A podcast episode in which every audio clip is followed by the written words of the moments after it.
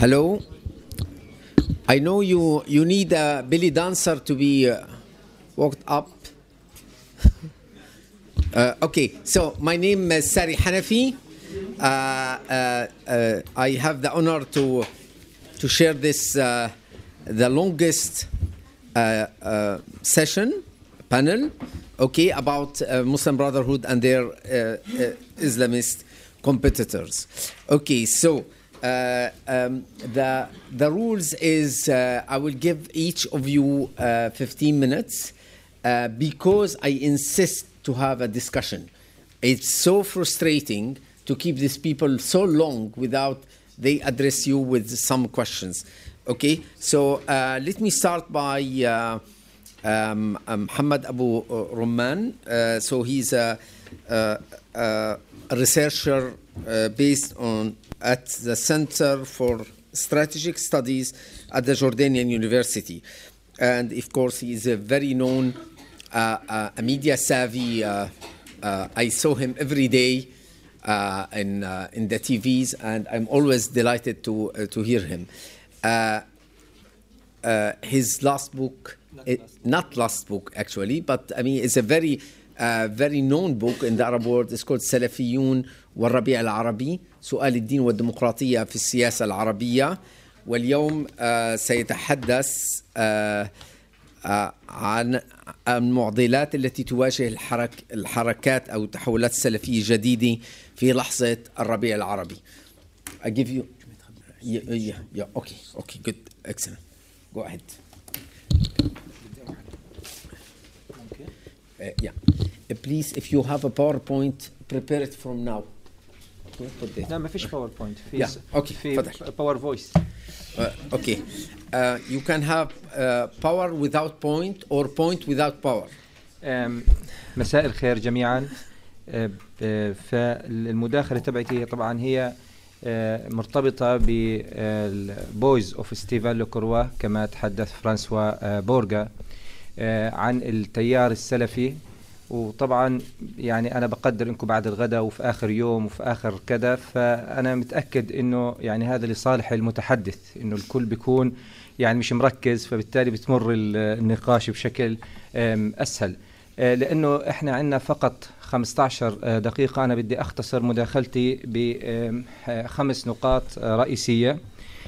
المداخلة مرتبطة بالتيار السلفي بشكل عام وفي لحظة التحول أو في لحظة الربيع العربي عام 2011 التحولات الرئيسية التي حدثت آه، لدى ال- التيار السلفي.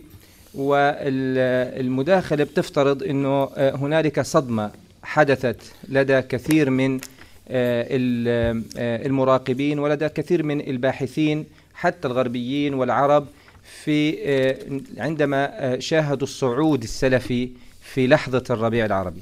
وهذه الصدمة أنا في تقديري لها عدة أسباب رئيسية. السبب الأول في هذه الصدمة أنه التركيز الباحثين والخبراء والإعلام قبل الربيع العربي كان منصب على جماعة الإخوان المسلمين. أغلب الأسئلة التي طرحت طرحت حول جماعة الإخوان المسلمين فكان بالنسبة لهم الظاهرة السلفية وتحديدا في مصر اللي كان فيها تحول لاحقا ظاهرة غريبة وجديدة على آه، المراقبين وال- والباحثين. الأمر الثاني هي النتائج التي حققتها الأحزاب السلفية في البداية لما حزب النور تشكل السلفي في مصر. أنا طبعا بتحدث وبفترض أنه في باكي جراوند عند أغلب ال- الحضور من نتيجة الحق معي فبقفز عن النقاط. حزب النور الذي حقق 20% من مقاعد ال- البرلمان ال- ال- المصري في البداية وتجاوز أحزاب تاريخية عريقة مثل الوفد وغيرها. أيضا هذا كان صدمة لكثير من المراقبين. الأمر الثالث هي طبيعة الخطاب السلفي اللي موجود. الخطاب السلفي آه، مختلف عن الخطاب الإخوان. خطاب الإخوان كان أكثر تسييسا آه، أكثر براغماتية آه، أقرب إلى إلى التفاعل مع الحياة السياسية. الخطاب السلفي مضمونا وشكلا كان خطاب أقرب إلى البعد الديني والبعد ال- ال- الغريب على ال- ال- المزاج الإعلامي والمزاج السياسي.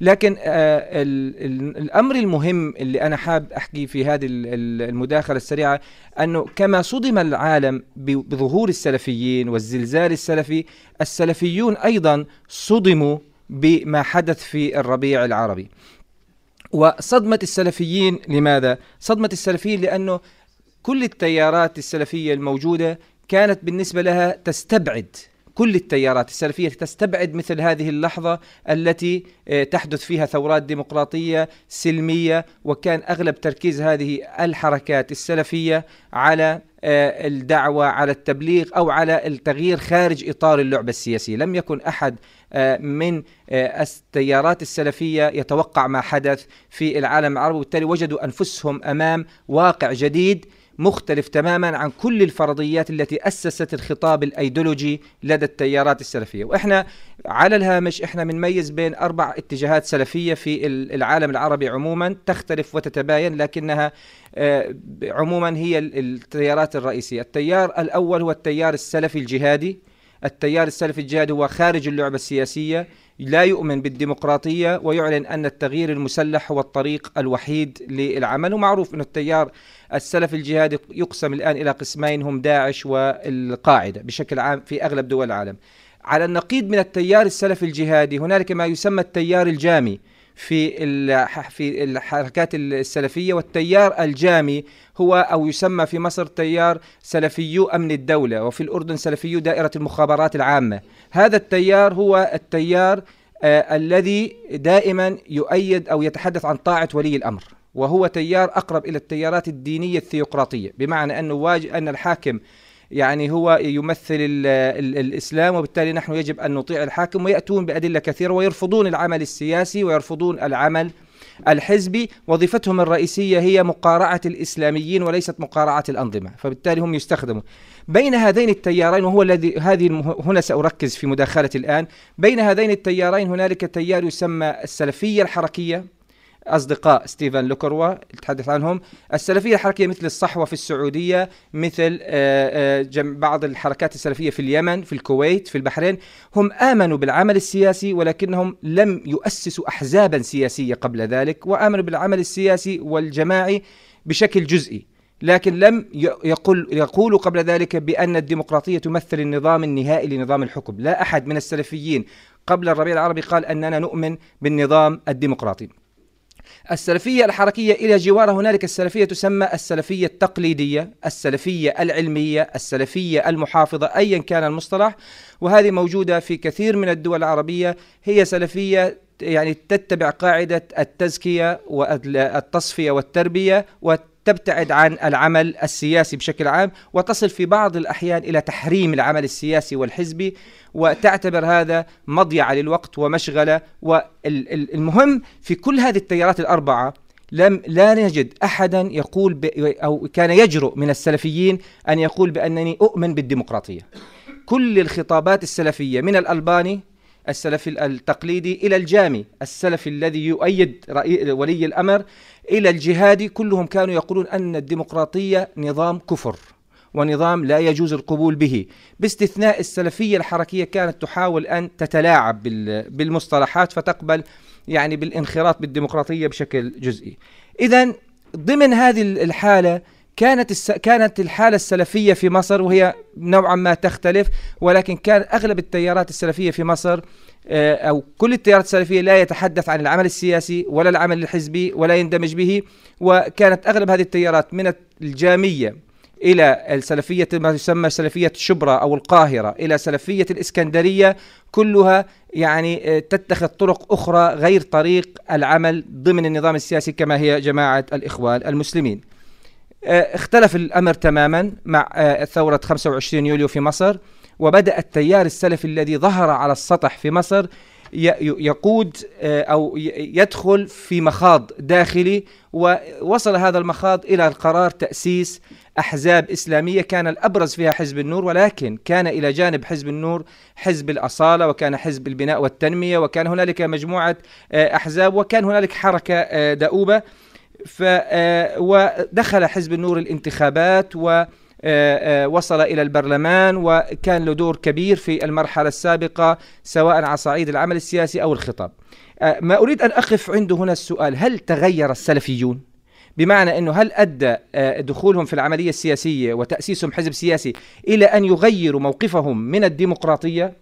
آه، الجواب طبعا ليس جوابا بسيطا ولكن يجيب بشكل جزئي على هذا السؤال شخصان من آه، أبرز الشخصيات السلفية آه، ياسر برهامي وعبد المنعم شحات في محاضرات لهم يتحدثان عن آه، أن الظروف هي التي أدت إلى تغيير موقفهم من المشاركة السياسية. ولكنهم عندما يصلون إلى تبرير المشاركة هم استخدموا حتى يبرروا كيف لأتباعهم كيف انتقلوا من تكفير الديمقراطية ورفض العمل الديمقراطي فجأة يؤسسون أحزاب ويضطرون إلى الإعلان عن القبول بالديمقراطية اضطروا إلى ركوب عربة الدستور والدفاع عن هوية الدولة. بمعنى أننا قمنا بذلك لأن هنالك تيار علماني يريد أن يغير هوية الدولة ويريد أن يغير الدستور وبالتالي استخدموا هذه العربة بشكل ذكي جدا لكي يمروا بشكل سوفتلي ناعم حتى لا يحدث إنه ضجة كبيرة. ال- السلفيون تغيروا في موقفهم من العمل السياسي، في موقفهم من العمل الحزبي، في موقفهم من المشاركة السياسية بشكل عام، لكنهم في موقفهم من الديمقراطية موقف ملتبس كثيرا. آه، طبعا الوقت لا يتسع الحديث عن موقف السلفيين من الديمقراطية. أنا أريد أن أقف عند النقطة الأخيرة بعتقد هي أهم نقطة في النقاش. لكن السلفيون على سبيل المثال لم يقولوا بالديمقراطية بشكل عام تحدثوا عن الديمقراطية المقيدة. الديمقراطية المقيدة بالشريعة الإسلامية. هم استغلوا كثيرا المادة الثانية من الدستور المصري التي تقول أن دين الدولة الإسلام واستغلوا فتوى دستورية في العام 1996 بأنه أي قانون يخالف الشريعة الإسلامية هذا القانون يعتبر غير دستوري. وأرادوا من خلال هذا المدخل أن يصلوا إلى آه، نتائج رئيسية وهي الديمقراطية المقيدة. أي أننا نقبل الديمقراطية لكن أن تكون مقيدة بالدستور الذي يقيد بالشريعة الإسلامية. لكن السلفيين رفضوا الدولة المدنية بشراسة رفضوا آه، المبادئ فوق الدستورية آه، بشكل كبير في آه، في واجروا مظاهرة عارمه ضدها سميت مظاهرة قندهار في في مصر. بيعرف آه، آه، أحمد عن الموضوع. وركزوا على قيمة على ثيمة الهوية بشكل رئيسي في آه، خطابهم السياسي. وركزوا على الصراع مع التيار العلماني بدرجة رئيسية. هذه الحالة السلفية لم تقتصر على مصر. ال- النقاشات داخل التيار السلفي التقليدي والحركي انتقلت إلى العالم آه، العربي. في اليمن بدأ هنالك نقاش حقيقي للسلفيين لتأسيس حزب اسمه حزب الرشاد. في الأردن كان هنالك نقاش. في تونس قبل التحولات ممتاز. في تونس قبل التحولات كان أيضا هنالك نقاش في حول تأسيس حزب سلفي.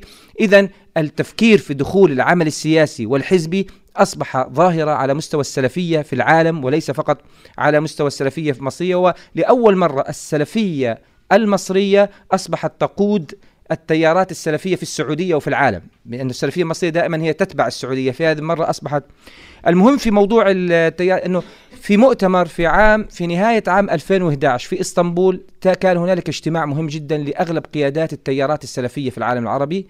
وفي هذا المؤتمر تم آه، التحول في الاتجاه السلفي وقرر السلفيون القبول بتأسيس أحزاب سياسية والدخول في العملية الديمقراطية. ولكن أهم كلمة قيلت في هذا المؤتمر هي لشخص مصري اسمه عبد الرحمن عبد الخالق وهو شيخ معروف في الكويت عاش ومن الشيوخ السلفية الحركية. قال نحن آه، أدعى السفير إلى القبول بالديمقراطية كمرحلة انتقالية. بمعنى أن الديمقراطية كمرحلة نقبل بها كمرحلة انتقالية وصولا إلى المرحلة النهائية. النقطة القبل الأخيرة وهي السؤال ال ال الآخر أنه هل نتوقع أن يتطور السلفيون باتجاه القبول بالديمقراطية في المرحلة القادمة؟ هنالك آه، نقاط يعني يمكن أن تقول أننا أنهم يقبلوا أو سيتطوروا ونقاط أخرى تقول أنهم لن يتطوروا.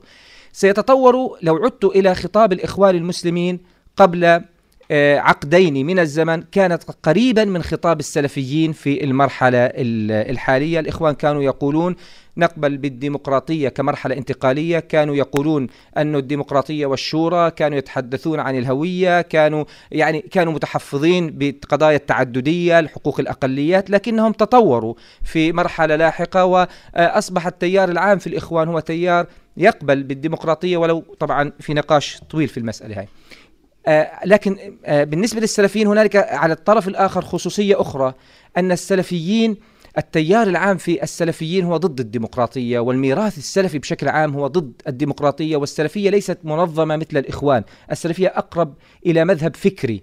مذهب آه، فكري ديني. الإخوان أقرب إلى حركة اجتماعية وبالتالي هنالك فروق مهمة بين السلفيين والإخوان تجعل من التحول السلفي أكثر صعوبة وأكثر تعقيدا مما مرت به جماعة الإخوان ال- آه، المسلمين. النقطة الأخيرة آه، التي أختم بها وهو سؤال مهم. أنا أريد أن أضعه بين يديكم لأنه الوقت يكاد ينتهي لكن أنا بعتقد هو سؤال آه، محوري ورئيسي للباحثين والمعنيين بالحركات الإسلامية في العالم العربي.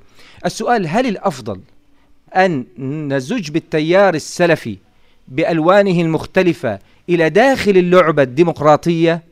أم الأفضل أن يبقى التيار السلفي بألوانه المختلفة خارج اللعبة الديمقراطية؟ أنا برأيي هذا السؤال مفصلي ونتحدث عن التيار السلفي آه، يعني أحط هنا نقاط خطوط عامة في الموضوع. اولا التيار السلفي ليس تيارا بسيطا في العالم العربي، التيار السلفي اليوم ينافس الإخوان المسلمين بشكل كبير، والتيار السلفي أنا في في دراسة لنا آه، آه، لي أنا والصديق حسن أبو هنية عن آه، التيارات السلفي في الأردن وعن داعش وأخيرا كتاب أنا سلفي عن الأردن، أنا تفاجأت بحجم. الذي يتضاعف فيه العدد التيار السلفي بسرعة شديدة. في الآونة الأخيرة.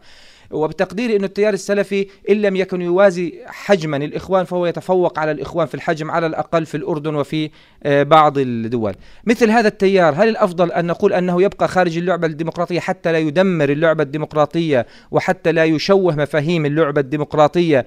وبالتالي نن يعني في هذه المرحلة الانتقالية ننجو من السلفيين حتى لا يستخدموا كفزاعة. آه، أم أن الأفضل لنا في العالم العربي أن نضع هذا التيار في داخل العملية الانتقالية ونضعه داخل عملية التحول كي يتغير هذا التيار آه، ضمن الفرضية المعروفة أنه كلما آه، شارك الإسلاميون كلما زادت مساحة الاعتدال في خطابهم السياسي.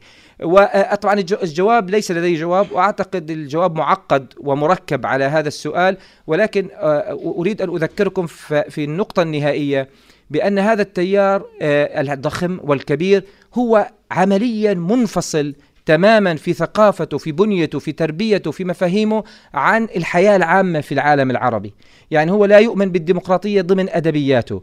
هو آه، لا يؤمن بالدولة الحديثة ضمن أدبياته. هو لديه مواقف آه، دينية وثقافية وسياسية حادة. فهل هل يمكن ال- السير نحو الديمقراطية وأن نترك هذا التيار والناس الذين يؤثر فيهم هذا التيار خارج عملية التحول الاجتماعي السياسي أم الأفضل أن ندخل في هذا التيار في اشتباك إيجابي كي نجر من نستطيع من هذا التيار نحو القبول بالعملية الديمقراطية؟ شكرا.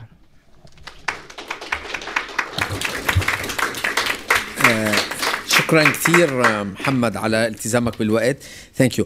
So uh, I will go directly to Stéphane Lecroix uh, uh, associated uh, associated professor of political science at Sciences Po and researcher at uh, CERI Centre uh, de Recherche Internationale so um, his his last book is about uh, uh, Saudi Arabia. This is why we would like him to talk twice, as Francois said. Uh, first, now about Saudi Arabia. So his book about awakening Islam, the politics of relig- uh, religious dissident in contemporary Arab affairs. Okay, you you have the floor. Thank you, uh, Sari. Um, yeah, I'm replacing someone now. Uh, my presentation, the ones about my friends, is going to happen in a couple of hours. The ones Francois calls my friends. Uh, but for, sorry, the boys. Um, for the moment, uh, I'm replacing Saud Sarhan, who couldn't make it, uh, who's another friend uh, in, from the King Faisal Center for Research and Islamic Studies. And he was supposed to come talk about a project they have um, and fortunately, he couldn't make it with someone from the center actually at the, the, the back of this room uh, my ex-student and friend uh, Faisal Abul Hassan if anyone is interested about what uh, the center in Riyadh is doing uh, about uh, radical Islam and ISIS, especially, uh, you can talk to Faisal and he will give you all the explanations you need. Um, this will not be my talk because, uh, as I was asked to talk about Saudi Arabia on the spot, uh, I will tell you about something that I've studied in Saudi Arabia, which I think is relevant to the discussion here, which is the relationship between Saudi Arabia and the Muslim Brotherhood. And that's one of the, the big questions, certainly one of the, the, the factors that played a major role in uh, the uh, rise and subsequent fall, to some extent, of the Muslim Brotherhood. So, as you know, uh, uh of course, Saudi Arabia and the Muslim Brotherhood have had a relationship that has been going on for many, many decades.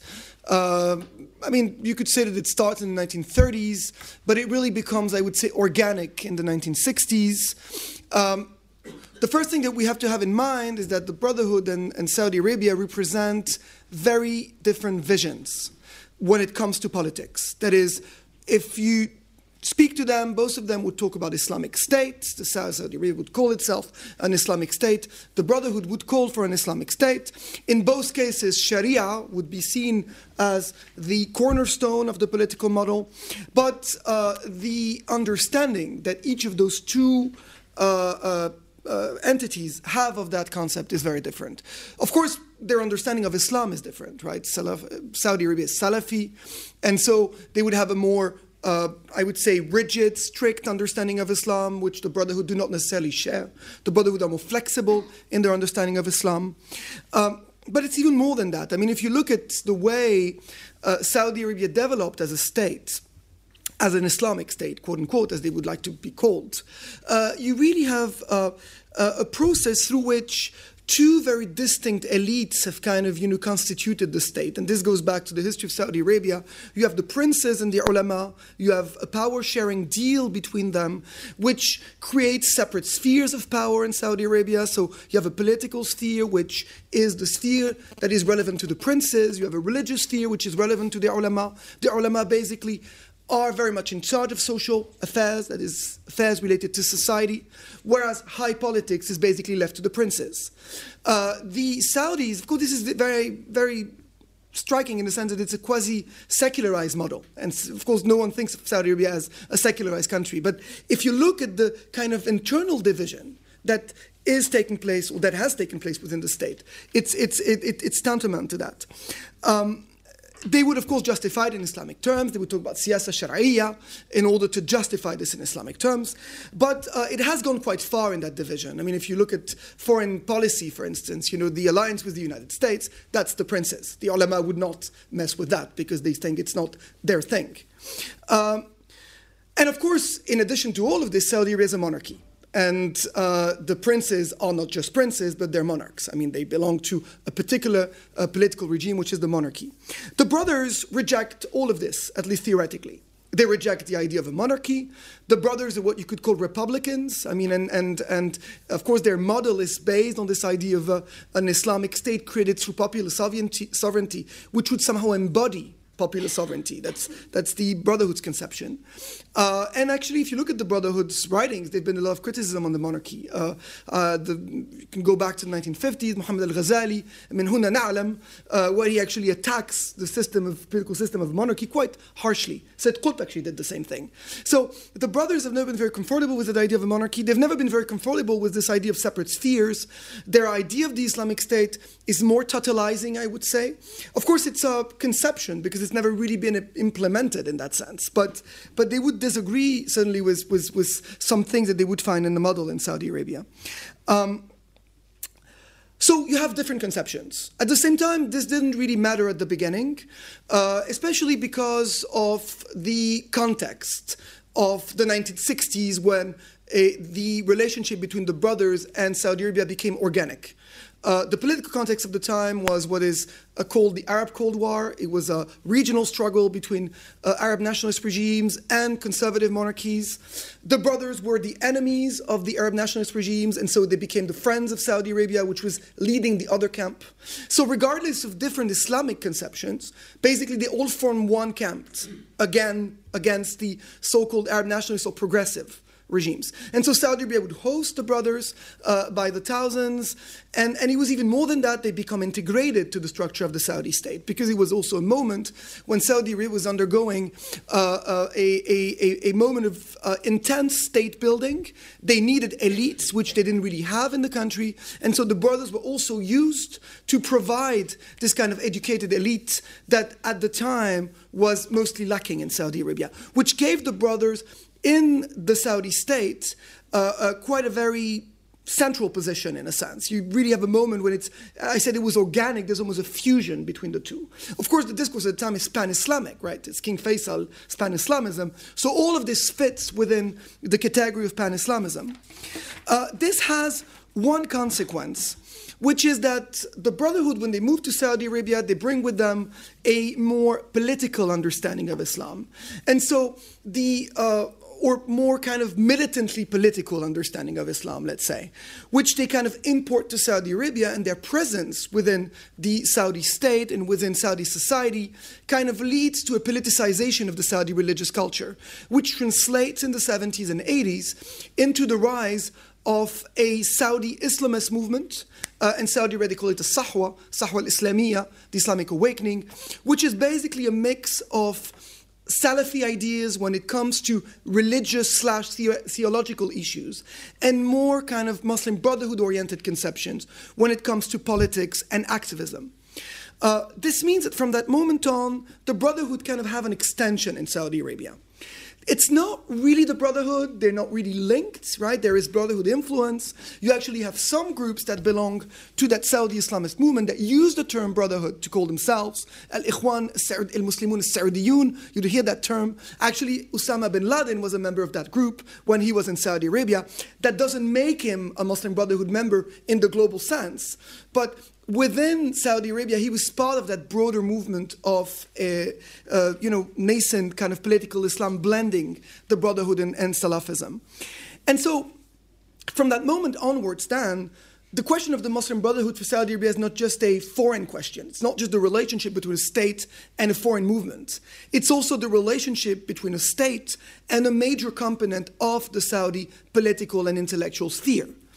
Uh, in the late 1980s, the relationship between that nascent Islamist movement in Saudi Arabia and the state starts to deteriorate for different reasons. Of course, uh, one of them is the Gulf War in 1990 uh, when uh, King Fahd calls for American troops to come to Saudi Arabia to liberate Kuwait and protect the kingdom, many of those homegrown Saudi Islamists are not happy with that. And uh, they uh, lead a movement of protest for a few years in Saudi Arabia. Exactly at the same time, the Muslim Brotherhood worldwide takes a stance against King Fahd's decision to call on the American troops to come to Saudi Arabia. So this is really a, a, breaking point for the Saudis, right? The Muslim Brotherhood worldwide, which were seen as allies previously, have decided to stand against the kingdom. And they mostly do. I mean, you have differences in the branches. The Kuwaitis, of course, are the only ones that are really favorable to American intervention because it's to liberate Kuwait. But most of the other Muslim Brotherhood branches are against the intervention and against King Fahd's decision. And the Islamists in Saudi Arabia, which the regime sees as an extension of the Muslim Brotherhood, are protesting against the government. So, so what you, what you have is really a moment of tension. And the Brotherhood, the, the regime blames it on the Brotherhood. Basically, the, the regime's conclusion in the mid 90s is this is the Brotherhood's fault. They, we hosted them and they are, I mean, King Prince Nayef in 2002 would have this famous quote a bit later, which he would say the Muslim Brotherhood are the source of all evil in Saudi Arabia. As al Bala writes. And this would be a way of trying to say, you know, we were okay, or Islam was fine, we were Salafis, but then the brothers came and they politicized us. And this led to this disaster. So from then on, the relationship would be really tense. One of the consequences you can see in the 90s, for instance, is the uh, expulsion of Muhammad Qutb, Sayyid Qutb's brother, who was a professor at uh, the University of Mecca. He was actually, he had a chair, he was a, a big name in the uh, Saudi uh, education system at the time. He's expelled. Where does he go? He goes to Qatar, by the way, which is interesting. So you can see that this relationship between Qatar and Saudi Arabia goes all the way to the 90s when Qatar would host some of the Islamists expelled from Saudi Arabia. Then there's a moment when the relationship, you know, becomes a little slightly better. In the late 1990s, there's a form of pacification between the brothers and Saudi Arabia. Uh, there's a working relationship now going on in the 2000s, and also with the Saudi Islamist movement. The leaders of the Saudi Islamist movement come out of jail. The regime kind of needs them, you know, it tries to co opt them in a way. The brothers who were not welcome in Riyadh anymore in the 90s, from brothers from outside, are welcome again in Riyadh. So the relationship improves slightly, although there's still a lot of distrust. Then comes the Arab Spring. And the Arab Spring in Saudi Arabia translates into a movement of protest, which is not just limited to the Shia areas, but you do also have Sunni protest coming from the Sunni segments of the population. This is not demonstrations, this is petitions. It's a very Saudi way of protesting. People writing petitions in which they demand changes from the regime.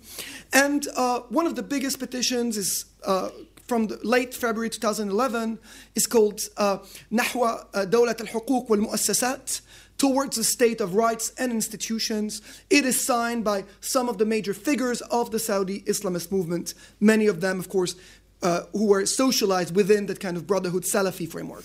Again, the government sees those people as the uh, reason of the trouble. And so, from that moment on, the distrust that the government already had kind of reemerges against all these kind of Islamists.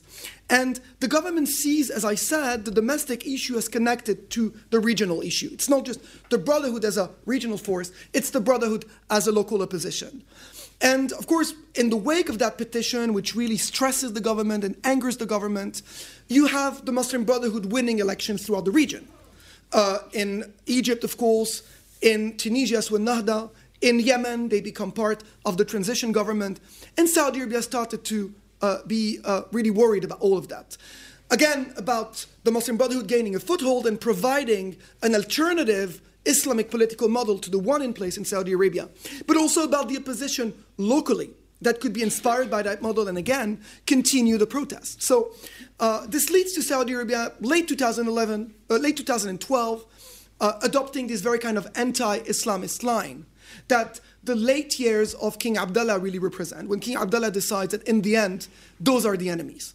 And Iran, quite, you know, when you look at it from, from now, quite surprisingly, Iran takes second stage. There's a moment in late 2012, then the Saudis are not that worried anymore about Iran. They are.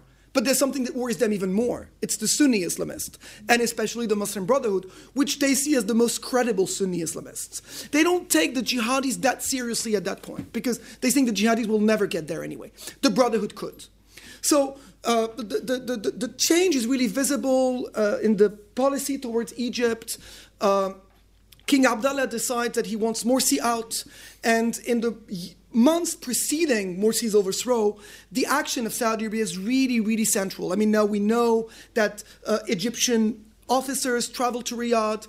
I mean, look, Abdel Fattah al-Sisi, what was he before he became Abdel Fattah al-Sisi? He was the military attaché of Egypt in the embassy in Riyadh.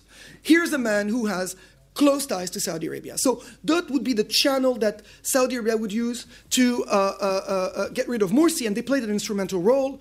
Uh, it's no uh, surprise that just in the wake of Morsi's overthrow, they would announce a package of billions of dollars of help within four days of Morsi's overthrow, because the decision was taken well before. And that policy continues uh, in the rest of the region. Some have argued that at the beginning, at least, the Saudis are not that worried about the Houthis advancing in northern Yemen. Because what they're doing is that they're going to overthrow a government where the Muslim Brotherhood are central.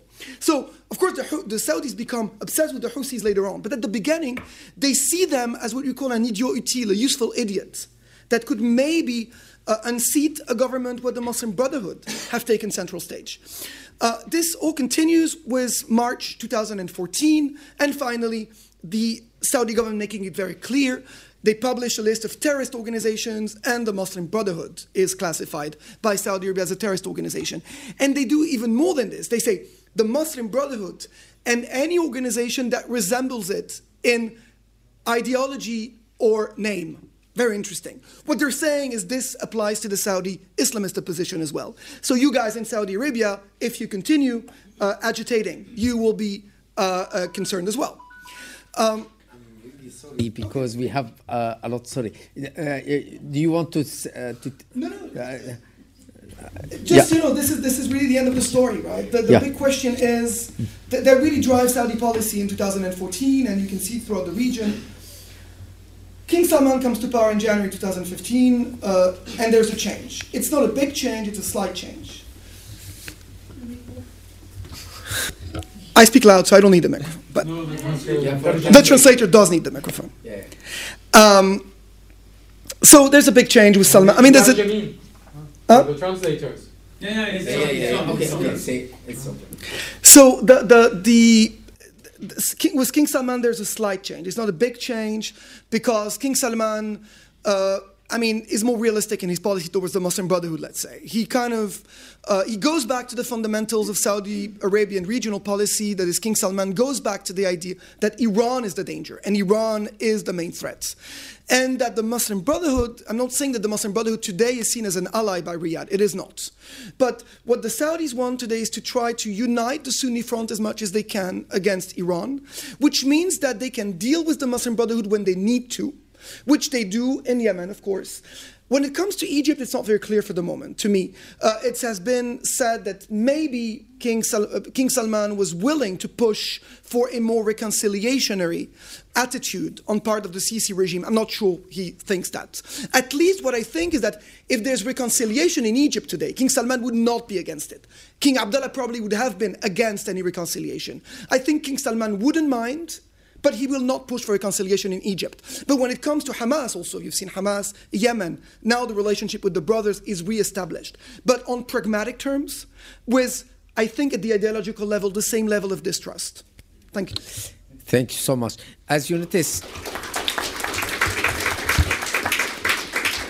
uh, as you notice that I use uh, control and surveillance uh, in a uh, in a flagrant way, so it's like in um, uh, Soccer, it's in in- soccer, ma- okay, and uh, a sound system. So I try. I grew up in Syria. You should understand. Uh, I learned this uh, by heart.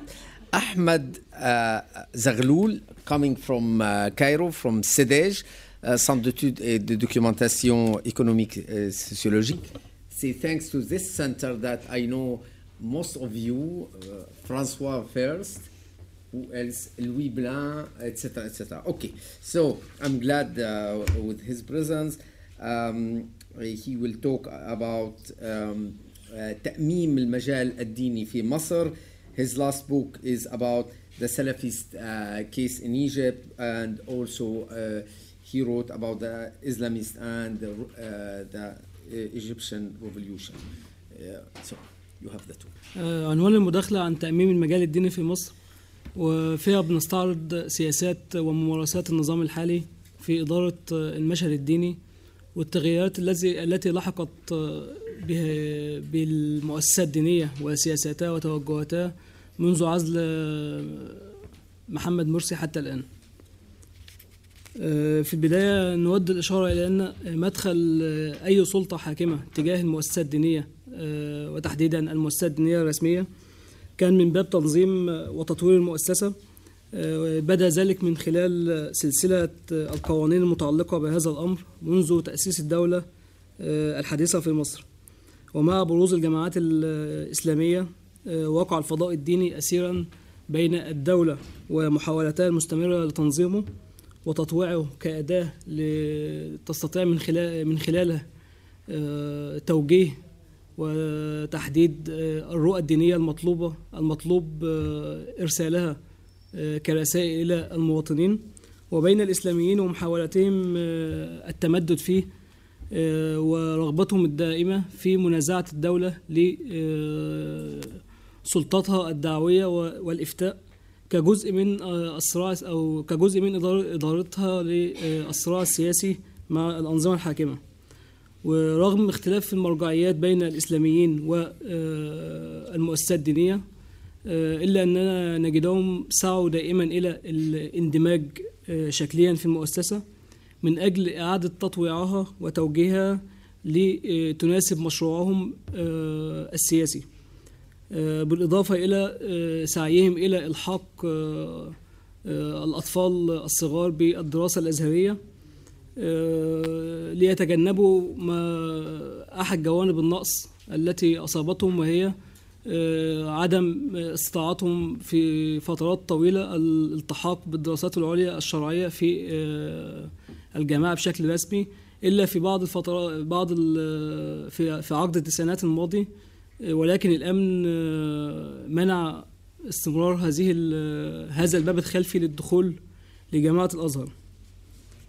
و- وفي فترة آه، الصعود الإسلامي بعد تنحي حسني مبارك نجد ال- المجال الديني أصبح يتسم بحالة من بحالة جزئية من الانفتاح النسبي آه، بصورة غير مسبوقة. آه، بدأ ذلك في عدة ممارسات منها الاعتراف الرسمي والتعاون بين مؤسسات الدولة المختلفة والإسلاميين آه، تمدد الإسلاميين في هياكل آه، المؤسسات الدينية واقترابهم بدرجات متفاوتة من آه، السيطرة على آه، بعض المؤسسات وبدأ ذلك في بعض مساحات من وزارة الأوقاف وهيئاتها المختلفة. آه، أيضا كان هناك آه، استمر الإسلاميون في تمددهم في المجال الغير رسمي آه، دون تضييقات. آه، السبب آه، وراء هذا الانفتاح آه، أمرين. آه، الأول رغبة في مهادنة وإرضاء أطراف آه، صاعدة تحاول السيطرة على آه، مفاصل الدولة. والأمر الآخر كان محاولة الإسلاميين آه، إثبات وجودهم الدعوي ومنازعتهم للتيار الرسمي الديني في مساجدهم الكبرى. آه، وبدأ ذلك في آه، التساهل معهم في بعض المساجد آه، الكبيرة في القاهرة تحديدا. آه، واستمر استمرت حالة الانفتاح أو التنوع في الفضاء الديني حتى آه، وصل الإخوان المسلمين إلى الحكم. وهنا في إطار محاولتهم صد معارضة جماعة الدعوة السلفية. وهي أبرز المجموعات المعارضة للنظام للإخوان المسلمين. يسعوا إلى آه، إعادة السيطرة على المجال الديني آه، وإنتاج السياسات آه، القديمة آه، لكي يمنعوا آه، تمدد آه، الدعوة خاصة وأنها لديها بكوادر آه، دعوية تملك سحب البساط الدعوي من الإخوان المسلمين في آه، الشارع وإنتاج آه، آه، الخطاب الديني بصورة بصورة مختلفة عن توجهات والإخوان المسلمين. وفي وكان هناك مشروع مهم الإخوان المسلمين قدمته في فيما يخص الخطاب الديني كان مشروع نقابة الدعاة. آه، كان الهدف منه آه، جماعة الدعوة السلفية تحديدا. آه، المشروع الإسلاميين كلهم رفضوه لأنهم شافوه شافوا فيه نوع من تأميم الدعوة إلى الله. وأي- والحقوقيون أيضا آه، رأوه إخلال بحرية آه، الدين والمعتقد والحريات النقابية عموما. وبعد عزل محمد مرسي آه، أتى النظام آه، الحالي وبدأ يستكمل ما بدأوه الإخوان المسلمين آه، وإن كان بصورة أكثر آه، سيطرة وأكثر قوة معتمدا على استراتيجيتين آه، الأولى شعبوية وتعتمد على الأداء الديني آه، للرئيس آه، حيث يعتمد على الاستلهامات الدينية آه، في خطاباته بصورة مستمرة وتأكيده على مسؤوليته آه، عن الدين آه، وذلك من خلال دعوا- دعوات دعواته وحديثه المستمر عن آه، ضرورة وجود ثورة دينية وتجديد الفكر الديني وبتعبيره آه، أنا مسؤول عن القيم والمبادئ والأخلاق والدين. آه، كما تسعى آه، أدواته الأمنية من خلال آه، بعض ممارساتها الشرطية على تأكيد التوجه الديني للنظام في بعض القضايا ذات الأبعاد الأخلاقية. أيضا آه، اعتمد النظام على آه، وجود حماية دينية من قبل بعض رجال الدين المرتبطين بالرئيس حيث تم تضخيم أدوارهم غير رسمية مثل مفتي الجمهورية السابق علي جمعة وعدد آخر من آه، أساتذة أسا- أساتذة جامعة الأزهر. والاستراتيجية الثانية كانت التوجه آه، نحو المجال الديني العام الرسمي منه وغير الرسمي لإحكام السيطرة على الخطاب الديني المقدم ومن ثم السيطرة على القواعد الإسلامية لتح... لتحجيم أي معارضة إسلامية محتملة. كانت الأداة آه، التنظيمية آه، كالمعتاد هي الإطار الذي تتحرك من خلاله مكونات النظام في محاولة لحسم الصراع السياسي لصالحه بدأ ذلك في تغيير بعض مواد الدستور والعديد من القوانين المنظمة آه، تمثلت الاستراتيجية آه، في في صورتين الأول يتعلق بالقنوات الدينية والتي تم إيقافها منذ عزل الرئيس السابق محمد مرسي ضمان آه، غياب آه، أي وسيلة مركزية يمكن أن تقود أي حراك آه، إسلامي معارض لفكرة العزل. آه، في السنوات الماضية برزت قوة وتأثير هذه القنوات في في فكرة الحشد كما ساهم بعضها في تض- تضخيم تأثير بعض الزعامات الدينية مثل حازم صلاح أبو إسماعيل. في مؤخرا حرصت حرص النظام على إعادة استخدام القنوات الدينية بصورة تتسق مع توجهاته. وكرغبة منه للاستفادة من شعبيتها القديمة. بدأ ذلك في شراء آه، أبرز هذه القنوات وهي قناة الناس وتغيير هويتها السلفية لهوية صوفية. لكن آه، هذه الخطوة لم آه، لم تحقق ما استهدفه آه، النظام آه، خاصة وأن القائمين على آه، هذه القناة آه، مواقفهم قريبة جدا للنظام وعليها ملاحظات كثيرة من عموم الإسلاميين. أيضا آه، الخطاب الصوفي المقدم على القناة آه، يخالف آه، المزاج السلفي الذي تمدد على في في في التدين المصري حتى أصبح هو السمة الأساسية للتدين. الأمر الآخر في استراتيجية الدولة التنظيمية يتعلق بإدارة المساجد. وزير الأوقاف أصدر عدة قرارات استهدف منها بحسب ما تم إعلانه ضبط الخطاب الديني لمنع استخدام المساجد في الاستقطاب السياسي. آه، كان من معالم هذا القانون قص صلاة الجمعة على المساجد الكبرى ووضع المساجد كلها تحت الإشراف آه، إشراف الوزارة وإنهاء آه، أي علاقة بين المساجد والجمعيات ال- الدينية. أيضا إلغاء تصاريح الخطابة لغير الأزهريين. مما نتج عنه تقريبا 55 ألف خطيب تم منعهم من الخطابة بشكل رسمي. آه، والنقطة الأخرى كان توحيد خطبة الجمعة ودي كانت آه، ودي سابقة لم تحدث من قبل في مصر.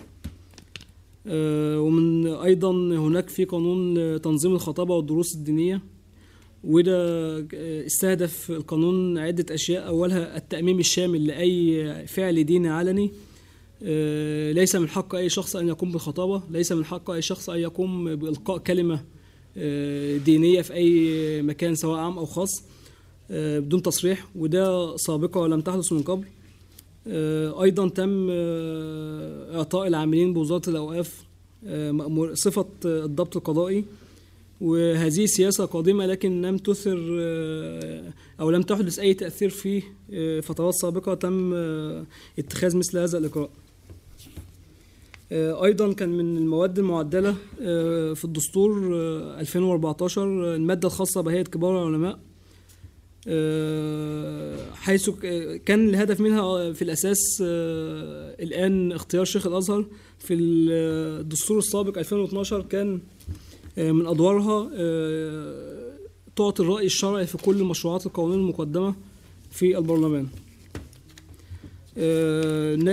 بالنظر إلى آه، نت- نتائج هذه السياسات آه، الرسمية آه، على أرض الواقع نجدها أنها في النهاية ظلت قرارات إعلامية تتسق مع آه، الخط العام للنظام في مواجهة الإسلاميين. لكن آه، هناك مشاكل آه، إدارية ومالية آه، في الوزارة تمنع دون آه، السيطرة على المساجد. آه، أيضا هناك آه، آه، عندها نقص في عدد الخطباء والدعاة وضعف تكوينهم العلمي. وبالنظر لموقف الوزارة نجد أنه ليس سوى محاولة ل آه، محاولة لعب دور دور رمزي في مواجهة الأزهر الشريف. وانعكاسات هذه القرارات على الإسلاميين فعليا لم تكن ذات أهمية كبيرة. خاصة وأنهم رغم آه، القرارات أو المنع الرسمي لهم من آه، دخول المساجد أو من الخطابة في المساجد إلا أن غالب المساجد لم تزل خاضعة للإسلاميين بدرجات متفاوتة. آه، وفي المجمل نجد السياسات الدينية ما تزال أو سياسات الأنظمة ما تزال ترى أن المؤسسات الدينية أحد أدوات آه، قوتها الناعمة والصلبة في السيطرة على الحراك في الشارع. آه، ورغم اللي كان فيه بوادر انفتاح وتغيير في هذه السياسة آه، إلا أنه عادت آه، آه، السياسة المعتادة هي السائدة حتى الآن بدون تغيير. شكرا.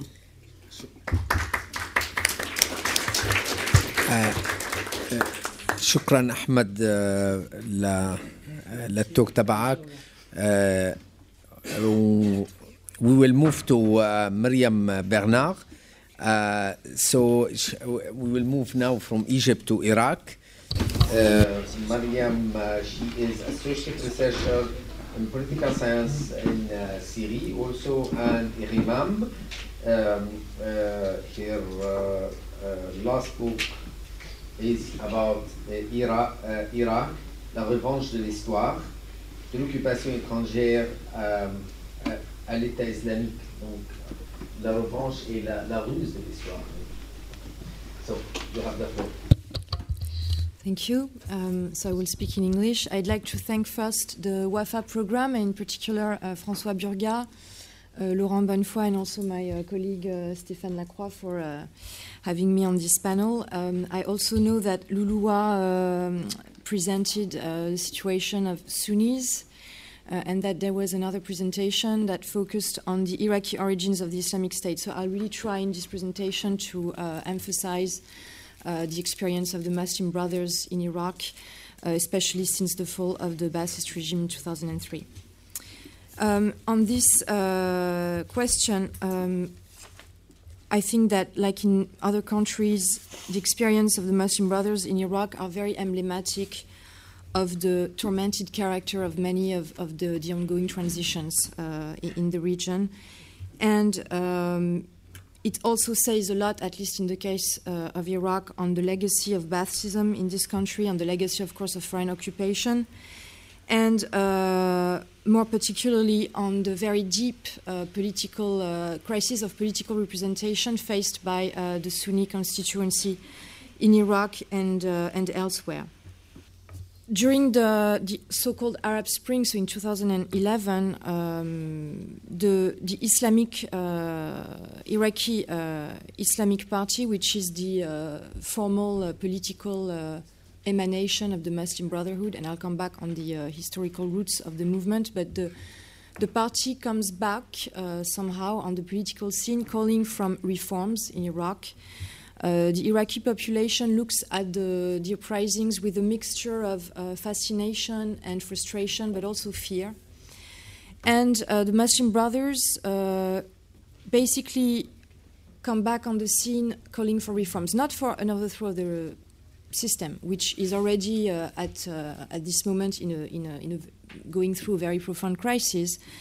Um, but they're basically surfing on the same uh, themes as others other revolutionaries, pointing to uh, corruption, uh, the corruption of the new elites, the lack of services, and as most of you know, Iraq has been faced with this absent reconstruction and, and, precarious situation for a long time now. And of course, um, pointing also to the role of socioeconomic factors in the radicalization of a significant part of Sunni youth in Iraq. Compared to its counterparts, uh, the trajectory of the, uh, the Muslim Brotherhood in Iraq um, is both, I would say, very different given the context uh, that has marked Iraq over the last 12 years, and also very similar in many ways. The, the, one thing that can be said immediately is that the, the movement has not known the, the tremendous success that the Muslim Brothers have known in the again so-called post-authoritarian era, and this is quite clear. Again, due to a number of reasons, factors that are very uh, specific to the, the, context of Iraq. And the, the, the striking uh, element here is that while the Muslim Brotherhood seemed to rise everywhere, or at least in a number of countries, uh, the Iraqi uh, Brotherhood was clearly in a, in a process of continued and, I would say, irreversible decline in the case of Iraq. So let's come back on some historical aspect.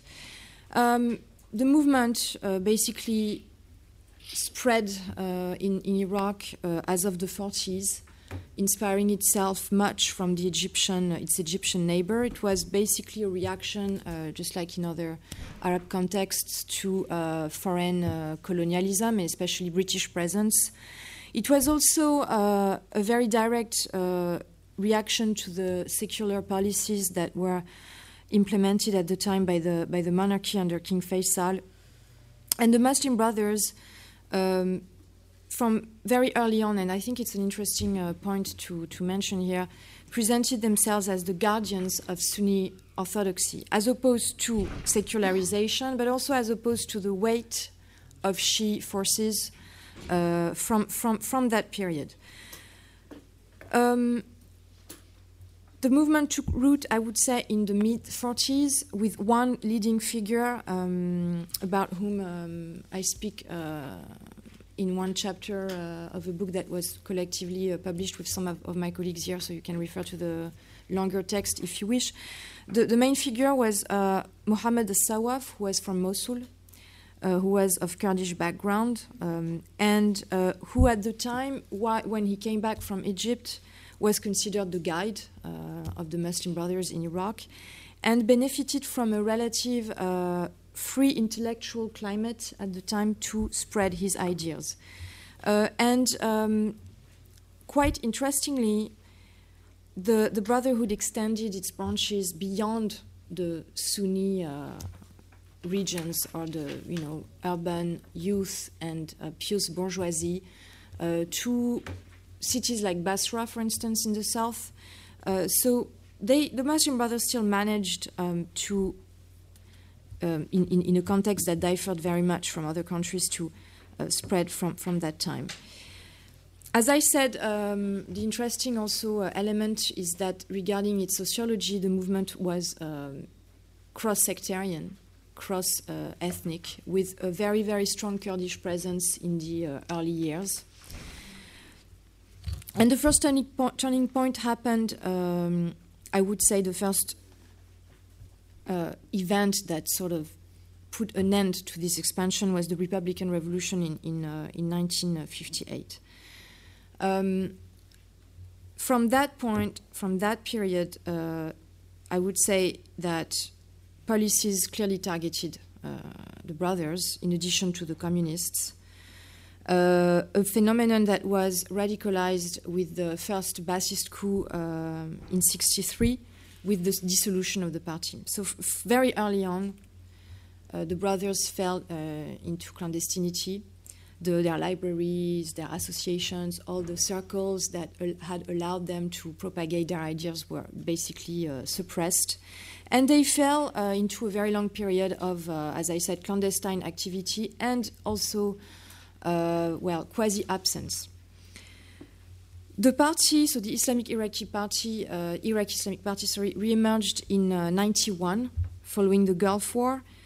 Uh, I would say both in the ranks of the Iraqi opposition, but also in Iraq, uh, on the field, uh, in the context of uh, Saddam's faith campaign, which led to an Islamization of society, but also um, I would say from that time, uh, a competition between uh, rival Sunni forces, so between a Muslim Brotherhood presence and Salafist movements, which Saddam basically played on uh, in order to uh, uh, reimpose uh, his authority, to legitimize himself. Um, but the, the opposition between the brothers and the Salafists really um, started to be salient at that time. I will try to be a bit quicker. I don't know how much time I still have. Okay.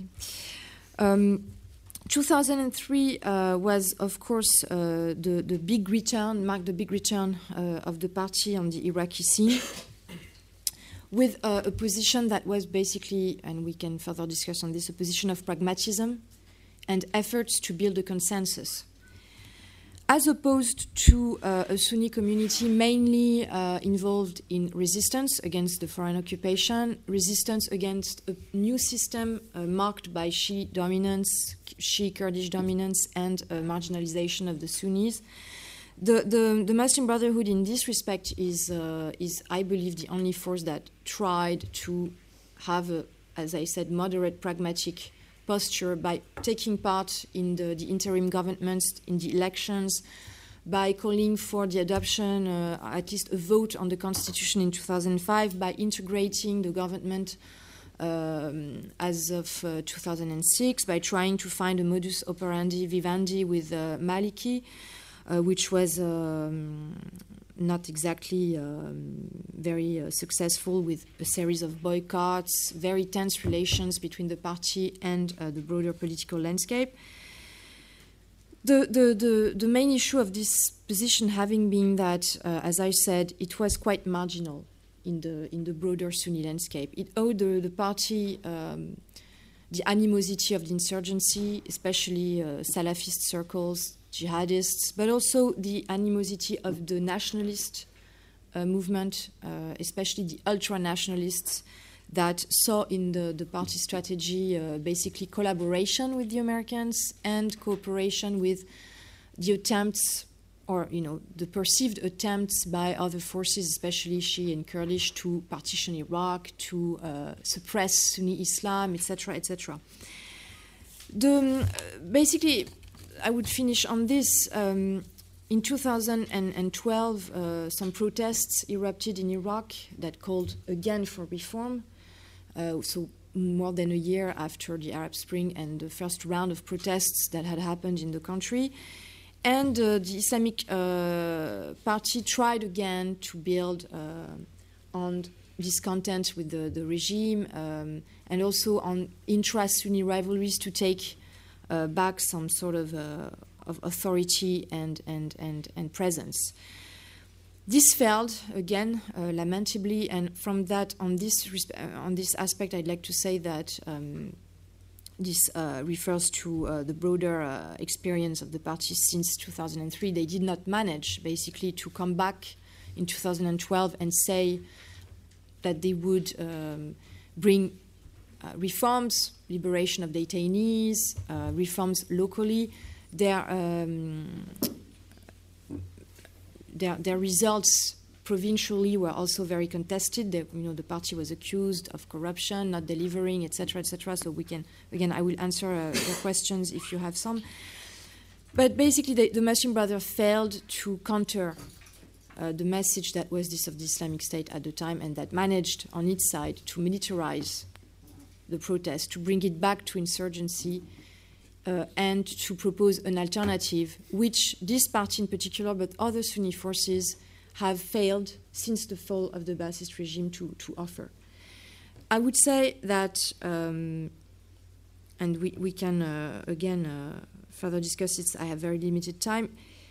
It's, it will be very tough now for the, the brothers to come back into the political game, uh, given the fact that the, the political crisis uh, through the, which the Sunni uh, community has gone through and is still going through is almost now insurmountable has led to a war of secession, which the Islamic State embodies.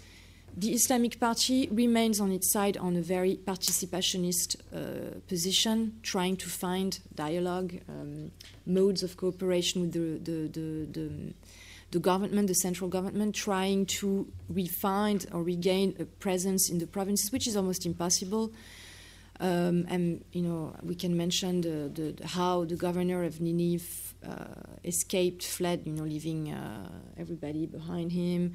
The discredit also uh, of, of a number of figures within the now the parliament and the Iraqi government that just don't um, appeal to the populations and are not cred- uh, credited with any legitimacy.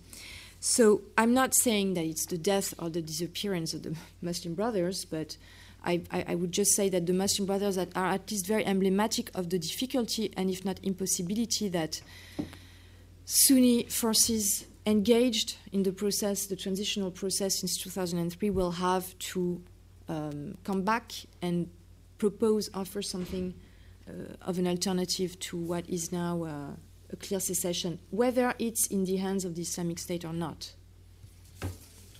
Uh, thank you. So, yeah.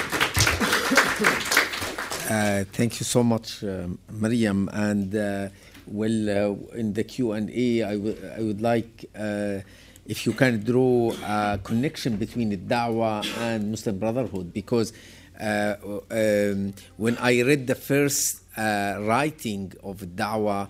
I, and in that time, I don't know they are Shiite. I thought they are the Muslim Brotherhood.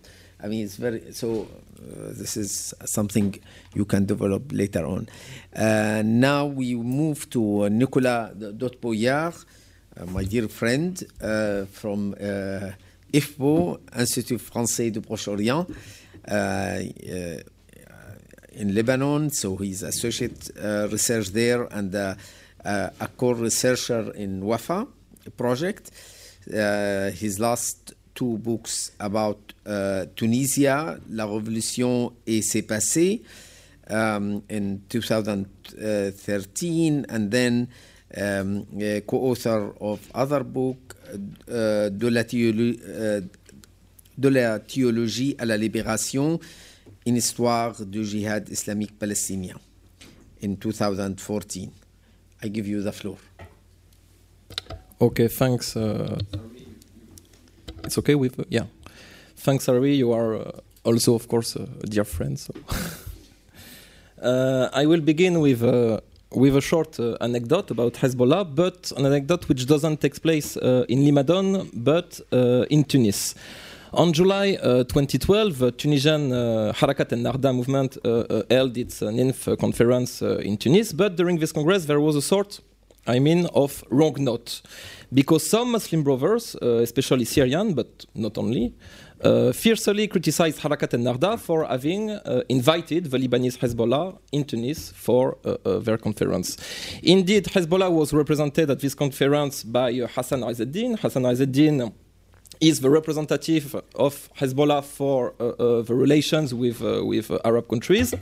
And two weeks after, in late July, Rashid Ghannouchi, the leader of uh, Ennahda, issued a public apology to the Syrian people in uh, Sharq uh, al-Awsat newspaper, a public apology for having invited Hezbollah at uh, uh, Ennahda's conference.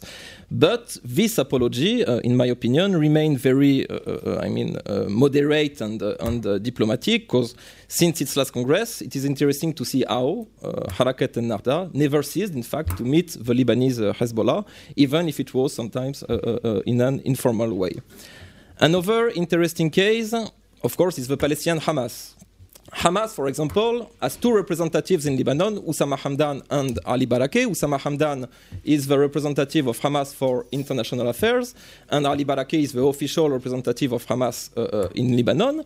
And there is something very interesting. It is interesting to note that their officers, I mean their bureau with with their staff, are still in the Hezbollah stronghold in the Dahieh, and are directly and undoubtedly under the security protection of Hezbollah.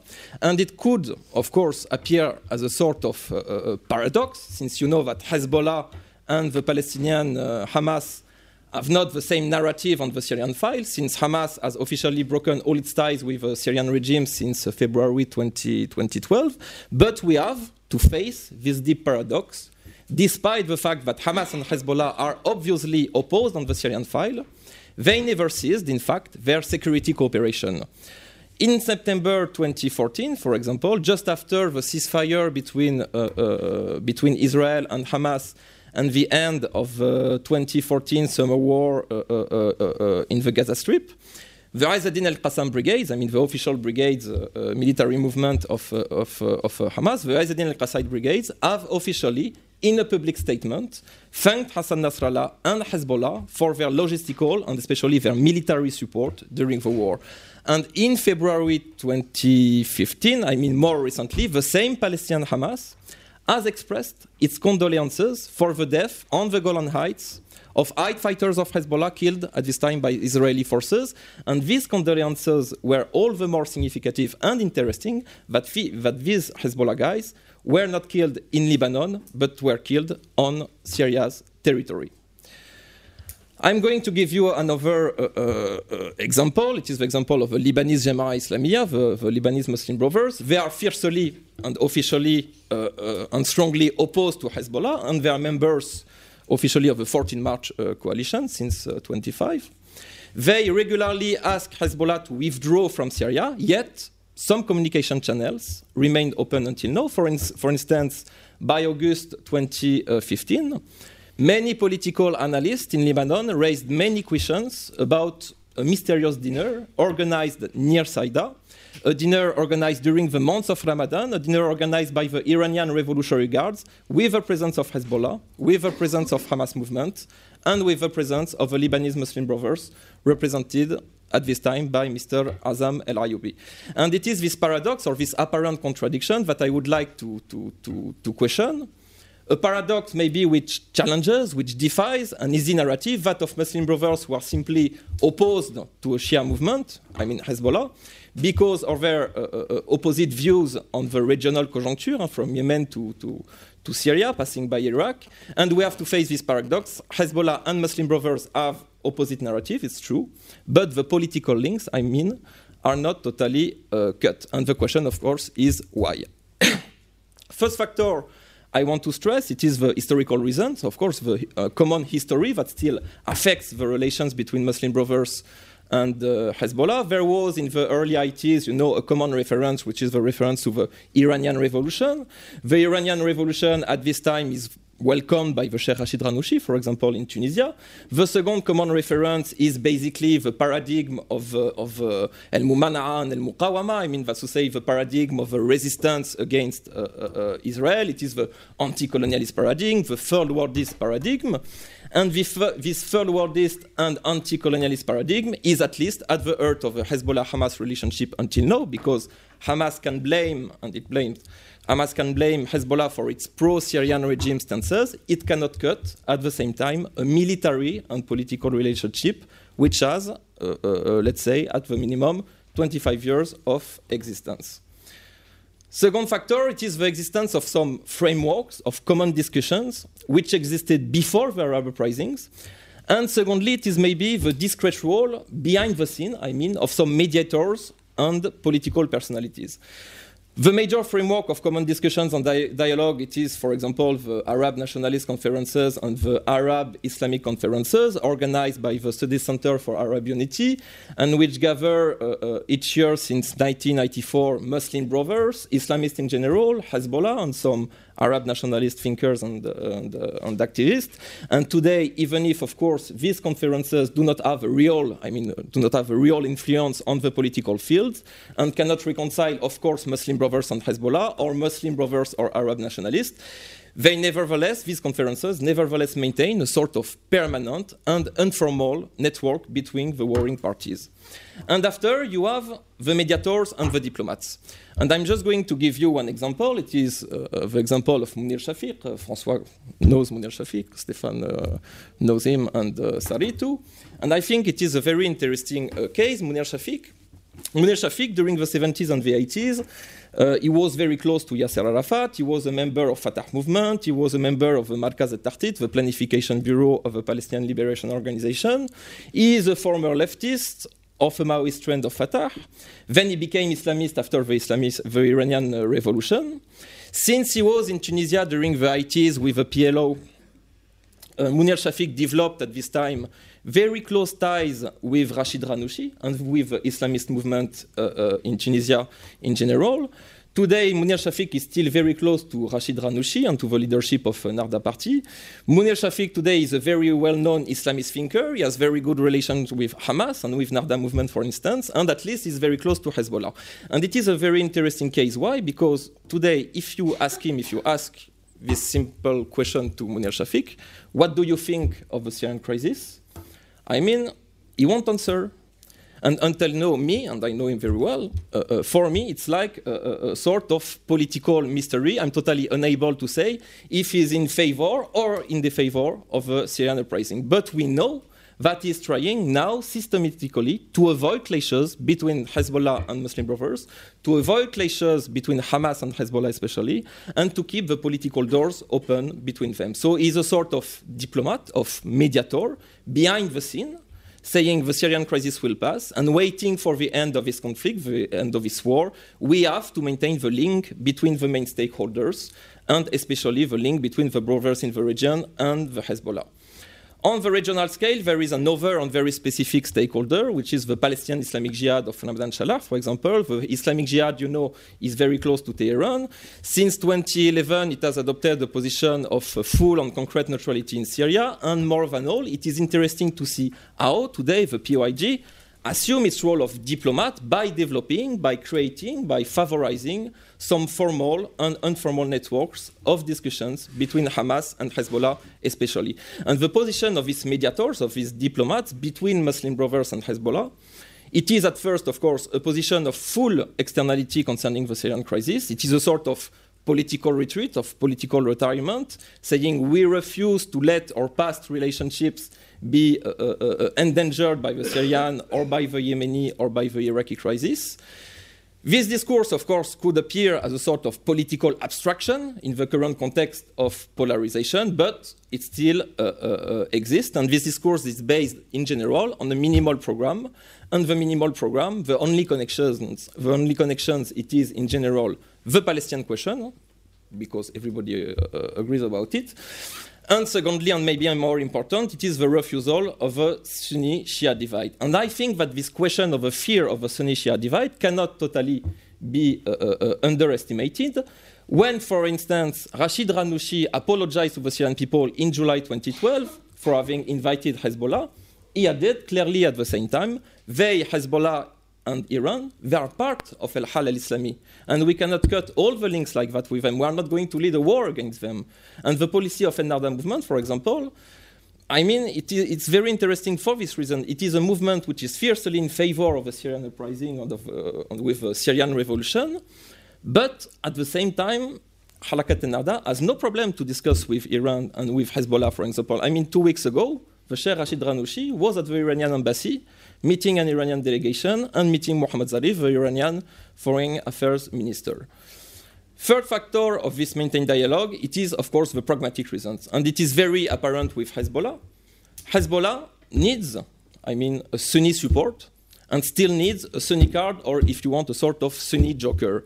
On the regional scale, for example, the Sunni card of Hezbollah, clearly, it is still the Palestinian Hamas and the Palestinian question in general. And Hamas, if you want, it is a sort of Sunni guarantee for Hezbollah. And when Hezbollah is attacked, for example, on its Shia confessionalism, it is its typical answer. We are the first support of the Palestinian resistance from Hamas to Islamic Jihad. And the message of Hezbollah towards Hamas is very clear, I mean, and without any prevarication. In 2014, for example, there was an interesting speech of Hassan Nasrallah, and the main message delivered directly to Hamas was we know that we disagree on Syria, but we know that we share common interests on Palestine. So, despite our opposition on the Syrian file, we are going to continue to provide support for Hamas without hesitation.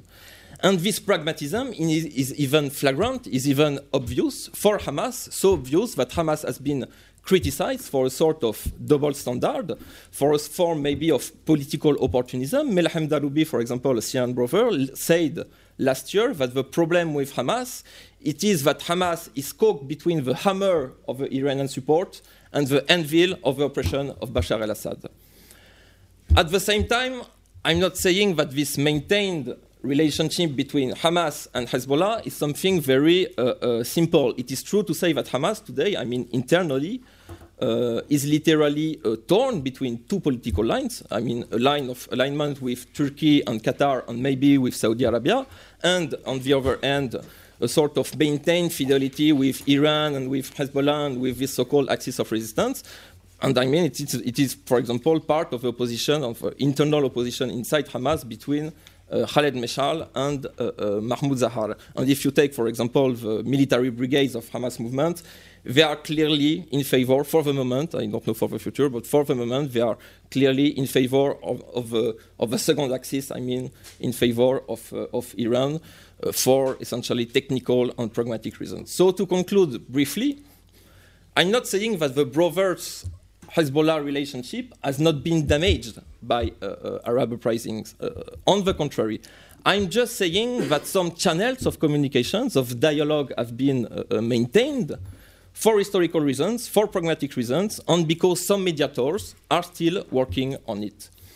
And I'm not saying, of course, that it is the case for all the, the, the, the, Muslim brothers. It is true for three main examples the Lebanese, the Palestinian, the Tunisian. Uh, but it is evident that it's not the case, for example, for the Syrian Muslim brothers, for instance. But basically, I think that there is a central idea. Both tendencies are fully aware, unconscious, that they are not going to disappear of the political field and of the Arab scene. So it is a sort of mere realism. Some Muslim brothers, especially the Lebanese Muslim brothers, and especially the Palestinian Hamas, I mean, they know well the balance of power in the region and in their political field. so, from that point, they are against Hezbollah in a way, and it's true. Uh, but they, they think at the same time that any future po political situation or agreement will include Hezbollah in the political game or in the political equation. And the same is true for Hezbollah. As a Shia movement, he knows that it could be potentially isolated, and Hezbollah knows well that the Muslim Brothers are part of the history of this region, and that they will have to deal with them or with some, with some of them. That's why I think that we have to think this series of, of uh, paradoxes. I mean, it is true to say that the current political context is shaped uh, by a series of uh, dichotomies and polarizations. I mean, revolution against counter-revolution, the paradigm of the Arab Revolution against the paradigm of the so-called axis of resistance, the revolution against the resistance, the Sunnis against the Shias, and so on and so on and so on. I mean, examples and dichotomies, one minute, examples and dichotomies could be uh, multiplied, but at the same time, we know that there is always something behind the scene, I mean, dans les coulisses, a sort of political gray zone with some political negotiations, interactions, networks between the conflicting Islamist stakeholders. And I finished. Uh, thank, th thank, you so much, uh, Nicolas. And uh, it's interesting uh, I mean, uh, to discuss later on why uh, Al Manar TV, the TV of Hezbollah, still waging uh, uh, a war against uh, Muslim Brotherhood in spite of this kind of um, ambivalence and ambiguity of the relationship. Okay, so we move to Laurent Bonnefoy. Maybe I don't need to present him; is is very known. Uh, just I want to remind you that his last book is Salafism in Yemen, Transnationalism and Religious Identity in Columbia University Press 2012. 15 okay. minutes. Well, thank you very much, uh, Sari. Um, okay, so I'll be uh, basically continuing on on a path that has been set by uh, by many of my uh, my dear friends and colleagues, and especially by uh, Abdel Salam al So it's uh, it's always uh, quite comfortable also to, to almost be the last uh, last speaker. Um, what, what, not the last. Oh, actually, I, I said almost the last. Almost the last. Ah, of course, Stéphane will be the khatem. okay, so um, what I want to, uh, uh, to, to, to, stress is uh, basically the new polarization of uh, the uh, Yemeni Islamist field. Uh, contrary to what uh, a lot of uh, researchers have, have emphasized uh, by looking at the jihadi groups in Yemen, the Islamist field in, in Yemen was rather cohesive and quite integrated and actually exempt from massive political violence. Um, ever since the last uh, last years and basically 2013, there has been an increased polarization. But what we have to keep in mind is that this was not always the case. Um, it was not the case because uh, before that, although there existed a number of, uh, of polarizations, but um, the Islamist field was rather integrated. It was rather integrated because um, there were few political prisoners, first of all. So there was a low level of, of um, political uh, and government repression.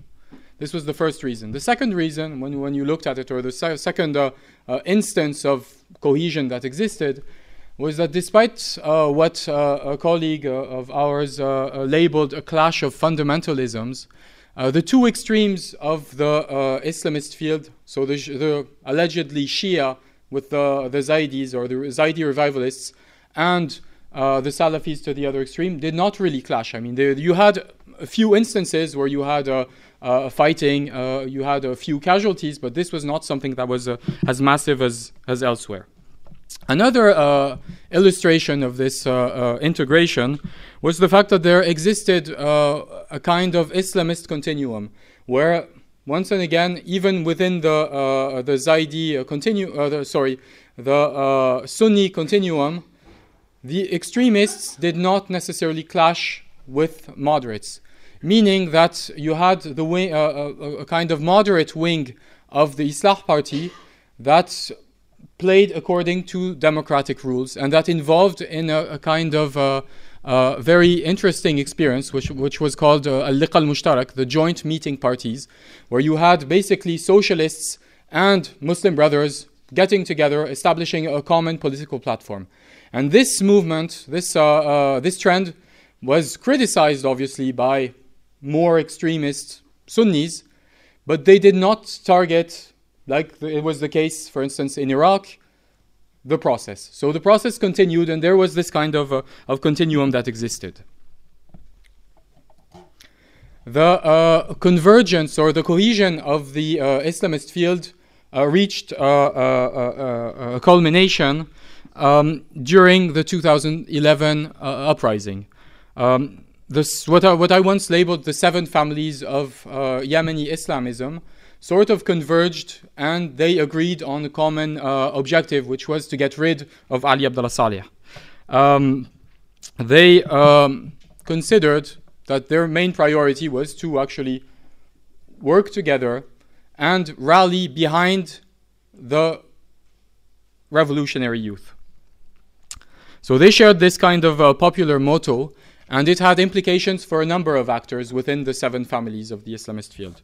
Um, first of all, uh, AQAP, as, uh, as uh, uh Abdel Salam uh, showed us, also was affected, and it, it, it, it changed its strategy, in particular by considering that it should probably try to manage territory and this had in, uh, implications in, uh, in uh, issues of public management, of uh, also uh, de-radicalization in a way.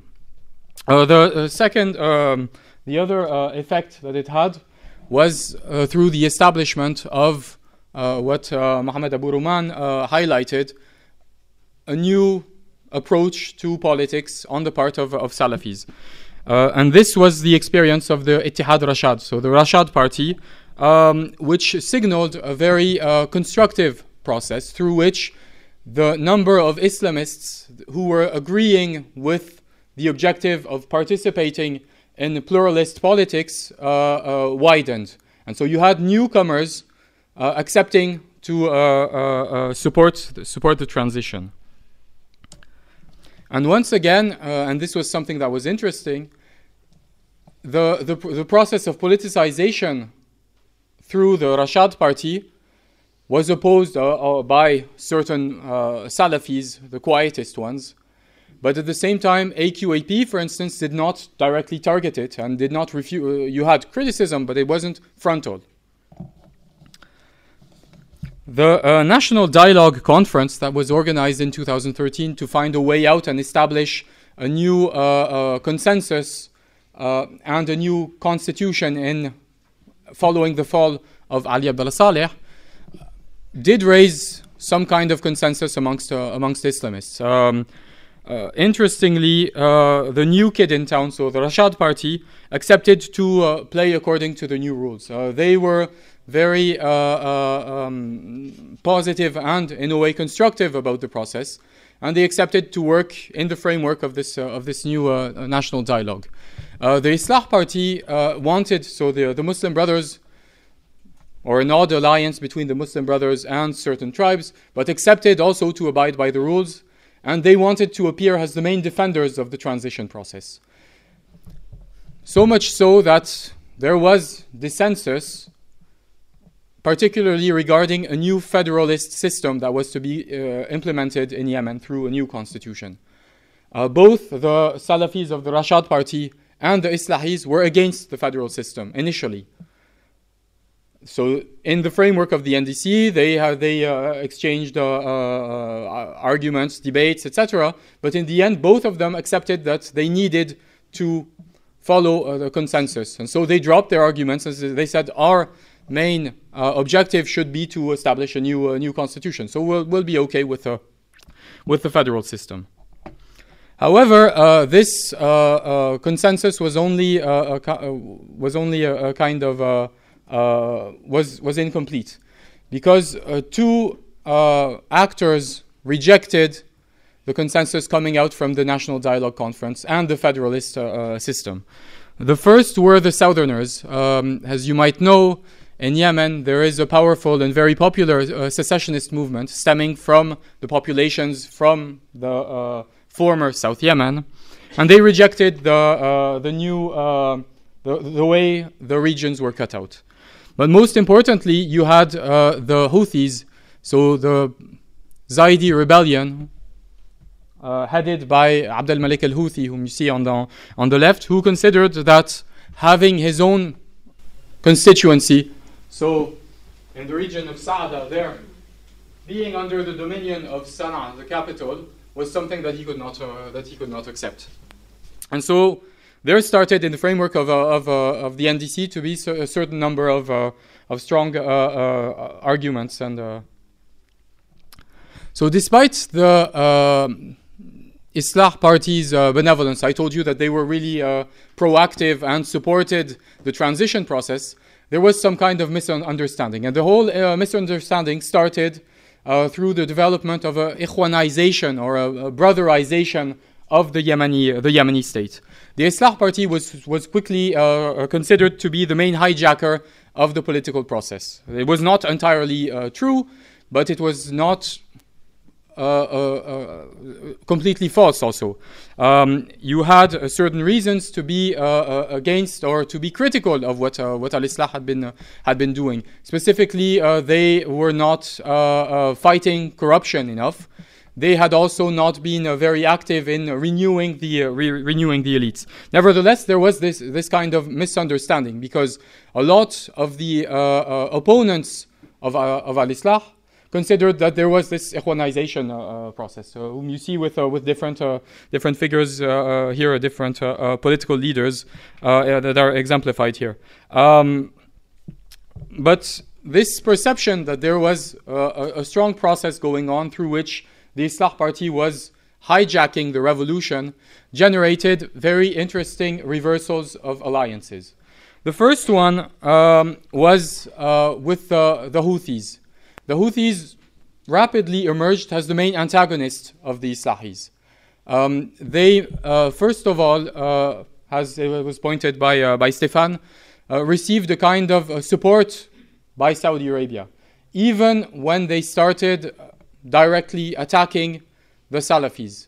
Um, in the region of Saada, so their main constituency, you had the main Salafi institute, which was called uh, Dar al Hadith, the institute was uh, put under, under severe pressure and a blockade by the Houthis into, in, early to, in late 2013. And then the 10,000 Salafi students of the institute were expelled. And this was a considerable trauma to the, uh, the Salafis and to Sunnis in, in general. The second uh, realliance that, uh, that occurred was sorry. So, yeah, this was uh, this was the trauma, and, and there you can see that. Uh, so this is about uh, Dammaj, and this is a, a, a kind of a, a sticker or that I found on the internet on Indonesian websites. So you had a very important solidarity movement, inter Sunni or because you even had jihadis supporting the, the, the Salafis. You had also Ikhwanis supporting them. The second. Um, uh, reversal that, that, that occurred was between uh, the, the Houthis and the Southerners. Right in, in 2013, 2014, and this is something that's, that's important to remember when, uh, when you look at the, the current situation when you, we feel that Southerners and Houthis are meant to be uh, purely antagonistic. But at the, uh, at the, uh, at the time, the Houthis were really trying to build an alliance with the Southerners against the Islahis. The third and most important uh, reversal of alliance was between the Houthis and the Salih networks. Uh, both of them uh, had been fighting for a long, for a long time. Um, between 2004 and 2010, you had a war, very, uh, very brutal, uh, over 10,000 casualties uh, between the Houthis and, and the Saleh regime. But when they realized that they share a common enemy in a way, they allied together. And this gave military deed to the Houthis, which they had been lacking in a way. And th- this resulted in two other traumas for the Sunni uh, uh, spectrum. The first one was the fall of the city of Amran, which is just uh, north of, uh, of, of Sana'a. So that was in July 2014. And then in September 2014, the fall of, of uh, uh, Sana'a, the capital. And uh, in both, uh, uh, uh, during both events, the main targets of the Houthis, which were uh, labeled as such, but which were in a way also uh, allied to the Saleh regime, were the symbols of the uh, Ikhwanization of the state in a way. Especially, so you had uh, this uh, uh, uh, commander, Ali Mohsen, there, and one of his allies in, sorry, in, in, in Amran earlier. So in, if you look at, uh, at the situation in late 2014, it was quite obvious that uh, Al-Islah party was under severe, uh, was in severe crisis. It was uh, uh, under harsh pressure from, from the Houthis. It was also under harsh pressure from uh, seemingly its main supporter, which was at, at the regional level, which was uh, uh, uh, Saudi Arabia, for the reasons that that um, Stéphane Stéphane explained. But the launch of the military operation Decisive Storm on March 25th, uh, 2015, sort of shifted the position of Al Islah, and it shifted also the position of the of the Salafis. I told you they had been under severe constraint. They obviously are under severe constraint, but now they also have military power. Um, and this has re- recreated a situation in which the, the, uh, the Sunni spectrum, which, which uh, suffered from a number of uh, uh, traumas, is in the capacity to actually uh, uh, take revenge. What happened is that most of the, um, the leaders of the Islah party uh, fled to Saudi Arabia. And now they have clearly allied uh, and are the main supporters of Operation Decisive Storm. They have also suffered, uh, and in the framework of the uh, of the war, and that's to to, to highlight the fact that uh, the mi- military power might have uh, seemingly uh, um, uh, equilibrated, or huh? but the Islahis are still under tremendous pressure. This man here is Mohammed Qahtan, and he was allegedly the, the one of the most moderate moderate figures, and he has been used as a as a as a human shield and killed by Saudi raids, but he wa- he had been held captive by uh, by the Houthis. Islah's position remains uh, rather uncomfortable for a number of reasons. Um, because uh, because of this, but also because they the Islahis perfectly know that they will lose some kind of uh, of uh, popularity because the uh, Saudi offensive is not that popular, in, in particularly in the Yemeni highlands that are being being targeted. So you see that a number of figures, especially uh, Tawakkul Karman, the former uh, well, the Nobel Prize recipient, is starting to criticize the uh, the uh, the operation. Just uh, um, and one uh, one interesting thing is that uh, the Islah Al Islah is losing support in the north, but it has al- it had also lost support in the, in the south. And Islamists in the south are turning towards new movements, um, and they are trying to uh, build a kind of uh, uh, uh, to get Islamic credentials, uh, especially by turning to uh, Salafiya Harakiya movements. There, I'm. Uh, thank you. Sorry. Thank you, Laurent. The final. Yeah, I'll try to be. Thanks. Try to be quick. We're all tired, so and we need to move on to the conclusion. Um, and and well, so I was going to talk about Hizb al-Nur and the Salafis in Egypt, which was the basically my paper for today. Um, and I'm really happy Mohammed uh, did this paper before because it's it's it's, it's very complementary in many ways. Um, I, what, I, what I will try to do is um, basically start from uh, Hizb position on the coup in Egypt and try to explain what appears to be a paradox. That is, you have a regime that comes to power on the 3rd of July 2013 in Egypt, whose uh, main kind of raison d'etre is anti-Islamism, put all the Islamists in jail, and they've they've been quite successful at something. They've been successful at that. I mean, fifty thousand political prisoners and and and thousands killed. So you know that this really is a very brutal uh, machine of oppression against the Islamists, and yet. Uh, all of the Islamists are targeted except one particular political party which is still in the game and which supported the military and the coup, which is Nur. And so I'm, I'm, I, I, the, the, the, argument I want to make is, is uh, to try to again explain why they took this apparently paradoxical position of supporting the military regime.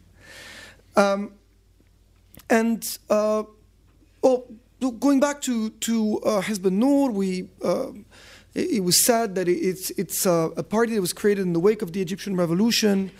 Uh, it is the uh, uh, it was created by a, a, a, religious organization called the Dawah Salafiyah. the party is relatively new, but the Dawah Salafiyah goes back to the late 1970s, so it's a much older religious organization. Uh, it's the biggest religious, it's the biggest Salafi organization in Egypt in terms of uh, members. It's the one that has the largest presence on the grounds in the mosques. Uh, it's the second biggest religious organization in Egypt, probably after the Brotherhood. I mean, it was at least until the coup. Uh, we're talking tens of thousands of members. We're not talking hundreds of thousands like the Brothers, but still, tens of thousands is significant enough. And they are relatively organized as, as, as an organization. Um, so it was a quietist organization at the beginning. It was, uh, a, you know, their understanding of Salafism was what we call quietist Salafism. They uh, didn't want to be political. They you know, stood away from politics. They didn't want to get involved. They didn't want to create a political party before the revolution. What they believed in was reform from below, what you could call uh, uh, Islamicization from below. Um, there's a term in Arabic which was used by one of the Salafi sheikhs which applies to this organization quite well. A tasfiya wa tarbiyah, purification of the faith. That is trying to, you know, promote a kind of pure version of Islam and tarbiyah, which means education. That is, you educate society into a kind of pure version of Islam as they understand it, of course. Um, so their strategy was very different from the Brotherhood. Uh, they uh, didn't want to be politicized, and they were actually very much in, in a position with the Brotherhood. And and the, the 80s, 90s are periods of fights between the two organizations, even fist fights sometimes in the universities. I mean, it, it can actually get pretty harsh, uh, especially on in student activism, which you have the two uh, groups being represented in the universities. Um, in the wake of the revolution, they create this political party. And yes, you do have all these fascinating debates, which, which uh, Muhammad described extremely well, about how far they can go and, and what kind of democracy they want to accept. And, uh, and, and, and, uh, and, and I think this is, this is central. And, and certainly, if the debate had continued, there could have been evolutions. Because in the end, when, political, I mean, when, when certain actors become politicians, uh, it certainly affects, even if they're religious actors at the beginning, but then they start behaving like politicians, they start to be influenced from within. My guess is that it never really happened for one reason, because one of the uh, main debates at the beginning is one that was mentioned yesterday uh, on the Nahda in Tunisia, actually, and I was really interested in Rory and, and, uh, and, and Monica's presentations because it's exactly the same debate: The political party and the religious organization, what kind of relationship should they have? And during 2011, you have a lot of people quite seriously asking that question and quite seriously pushing for a political party that would be distinct from the religious organization with a different agenda, which would be a political agenda. Which, and, and what they would tell you is, well, you know, if we need a fatwa, we'll go see the sheikhs. But the sheikhs should not be the ones running the party because they don't know politics, they're sheikhs. This is the kind of discourse you would hear. And some of these people are the ones who really kind of pushed uh, the debate on democracy quite far, I think, within Hizb Nur. What happened very quickly is that these people lost, and the sheikhs took over again. And so, what Hizb Nur quickly became is really the political arm of a religious organization. What this means is that if you look at the political behavior of Hizb Nur, uh, it was never, or it didn't manage to become, let's say, a political party as we would understand it. What I mean is that they always remained what I call a religious lobby. There's a difference between the two. A religious lobby is the political arm of a religious organization whose main raison d'etre is to defend the interest of the religious organization without thinking further. Uh, it's, to, to, give you an example, I always think of Hizb Noor, I compare them with the ultra Orthodox parties in Israel. It's not so much that you have a vision that you want to implement and you want to take, you want to seize the government and implement your vision. What you want to do, you have a, a number of priorities one, two, three, five. You need to preserve your mosque, to preserve your social presence, to make sure that there's no obstacles in the way of your preaching. And you understand that in order to be heard in the post revolutionary period, you need someone to speak for you in the political field. You need to have a minority in the parliament which will be able to uh, uh, you know, uh, give you something to say in politics. Uh, again, you know, a bit like what the Orthodox, Orthodox parties do in Israel, basically. You know, the, you can ally yourself with different people as long as they uh, assure you that they will protect your interests. This is basically what Hizb Noor did, which explains the somehow erratic political behavior of Hizb Noor. They were very afraid of the Muslim Brotherhood for that very reason, because the Muslim Brotherhood are competitors in the preaching sphere. They are the ones fighting with them for the mosques. And so, if again, if you look at Hizb Noor as the political arm of a religious organization, and the raison d'etre is the religious organization, then their main enemy naturally is the Brotherhood. Because the Brotherhood are not just or they're not just competing for power. And I, again, Noor was not really competing for power. The Muslim Brotherhood is also competing for the mosque. And this is where they become dangerous for Hizb Noor. So, uh, when Mohammed Morsi comes to power and Noor tries to prevent Mohammed Morsi from coming to power, remember that they actually uh, support another candidate in the first round of the presidential election in 2012. He's actually more liberal than Mohammed Morsi, which everyone, is, no one understands. Those are Salafis. And they're supporting the liberal guy. You know, the, the, I mean, he's a liberal Islamist, uh, Abdel Moneim Aboul Fotouh. Doesn't seem to make sense. Well, it makes sense because they don't want Morsi, and yet, you know, they're still Islamists. In the end, they cannot call for uh, uh, supporting someone who's a liberal. So they look for the other Islamist candidate that is not the Muslim Brotherhood, and the fact that he's a relatively liberal Islamist doesn't really matter in the end. They finally uh, don't manage to prevent Morsi from being elected. Morsi gets to power. They're very scared when he's in power because what they think is that he's going to use his position at the head of the state to ikhwanize the religious field. That is, the, the, the, what the Muslim Brotherhood really fear is that. Uh, you know, everyone talks about akhwanat al-dawla. It's really akhwanat al-awqaf, which they really fear. You know, oh, they're going to put Muslim brothers everywhere, you know, and they're going to uh, replace our imams by Muslim Brotherhood imams. So um, that explains that from early 2013, very openly, they joined the liberal opposition against Mohamed Morsi, and eventually they support the military uh, in the coup. And I think Noor was one of the big components of the coup. And you can see it when uh, uh, Sisi makes his, a speech in which he announces that Morsi is no longer president uh, on the 3rd uh, of July 2013. You have a number of politicians standing behind him you have Mohammed al-Baradei, you have the Tamarrud guy with the polo shirts, you have uh, Sheikh al-Azhar, you have Pope Tawadros, and you have Younis Makhioun, uh, president of the Noor party. So they were really, uh, you know, uh, I mean, played decisive role in that coalition that formed against the Brotherhood. What was their plan? I, I give you th- their vision. In, on the 3rd of July, what they hope for is uh, a, you know, Pakistan in the 1980s, the military in power that needs a religious movement to control society. So what they're really to do is to say, leave politics to the military. We don't have a problem with that. We don't care about politics in the end. And give us social control. And what they think is that the military is going to need them. Because the military just removed an Islamist president, they will need some kind of Islamist caution, you know, something to, to, to make them credible, Islamistically speaking. Did, did, did this work? No, it didn't uh, I think they, they, they, miscalculated two things. The first was that, uh, I mean, if there's one word to describe Sisi's ideology, it's statism. You know, it's really dawlatiya. You know, if there's one, Sisi doesn't believe in many things, but he believes in one thing. It's the state and the authority of the state, haybat al-dawla and all these things. So he's quite wary of that religious organization that's not a state organization. These guys, in the end, do, are not state actors. They're finally too independent for him. And he has a, a badil, he has an alternative, Al Azhar. So, what the Sisi does is that when he comes to power, and that's what uh, Ahmed described, uh, he pushes Al Azhar to take a bigger uh, uh, importance in the religious field.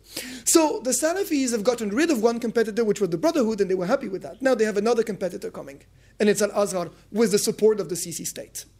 That's the first thing that they didn't really expect. And so now it's not the Brotherhood taking their mosques or threatening their mosques. It's the return of Al Azhar with increased state support.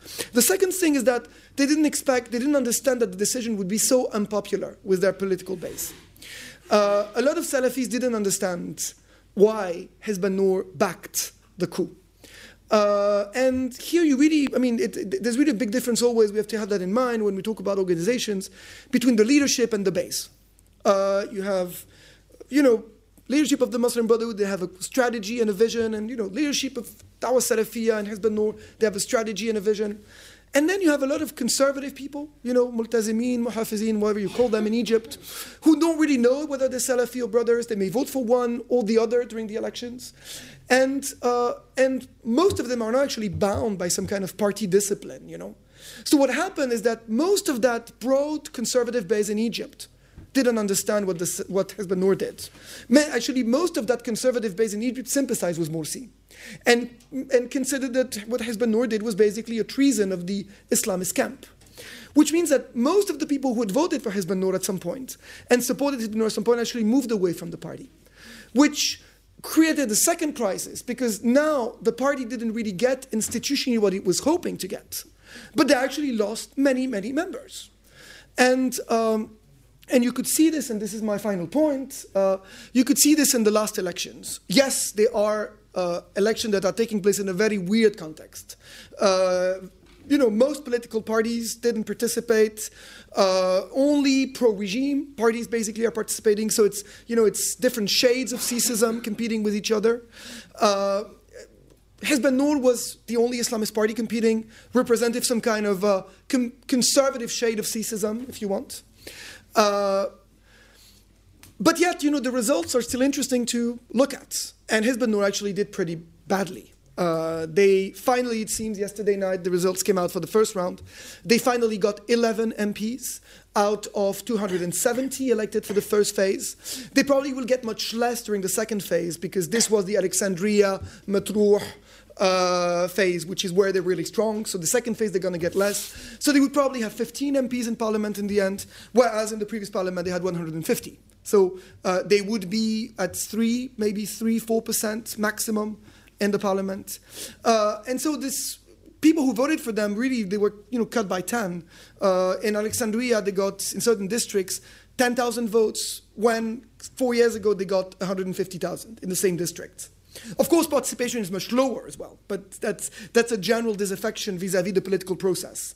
But still, uh, it shows that you know their base is really reduced, uh, and now actually they're scared. I think because in a sense, what's funny to see is that I think when they decided to side with Sisi and the coup in July 2013, they thought that they were really smart, that they really had made the right decision, and that they were really playing smart. I think two years after, they're understanding that actually they put their finger into something and they can't really remove their finger anymore. Because if they do, the regime will probably go after them. Especially if the regime now understands that their base is gone. So nobody's really going to protest if you send them to jail.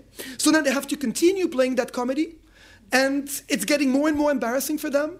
They basically have to accept everything that they had rejected before. And so um, in the end, well, even within, I'm following their own logic, I think they've lost a lot of what they were expecting to, I mean, what they had and what they were expecting to get. Um, that's it. Thank you.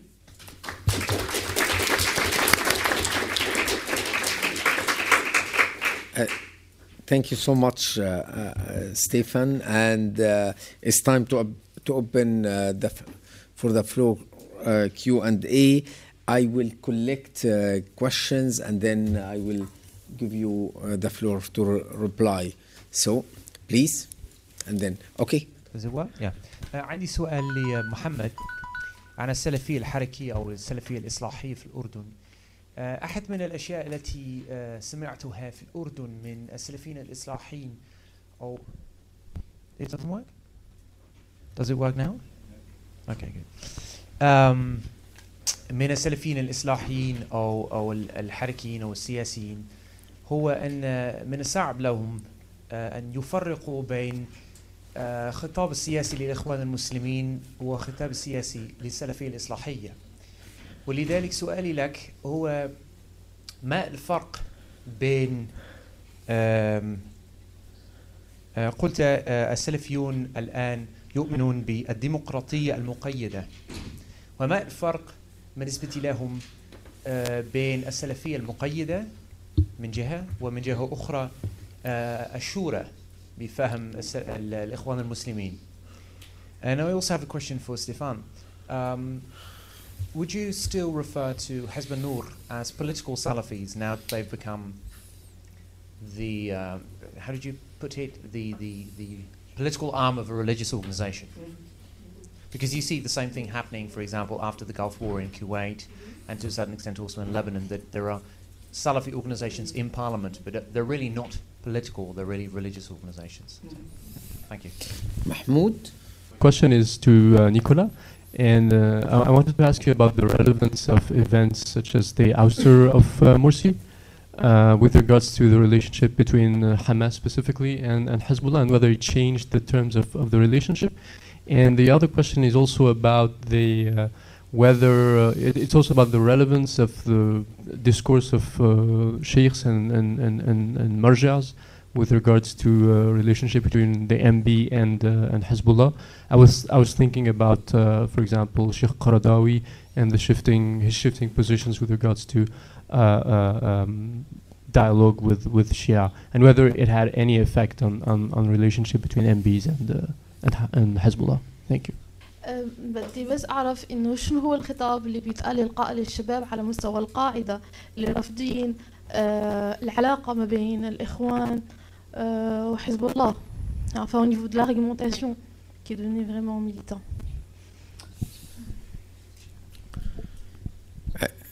Actually, actually, this this is yeah yeah. Actually, this is just to uh, uh, to uh, follow up on this.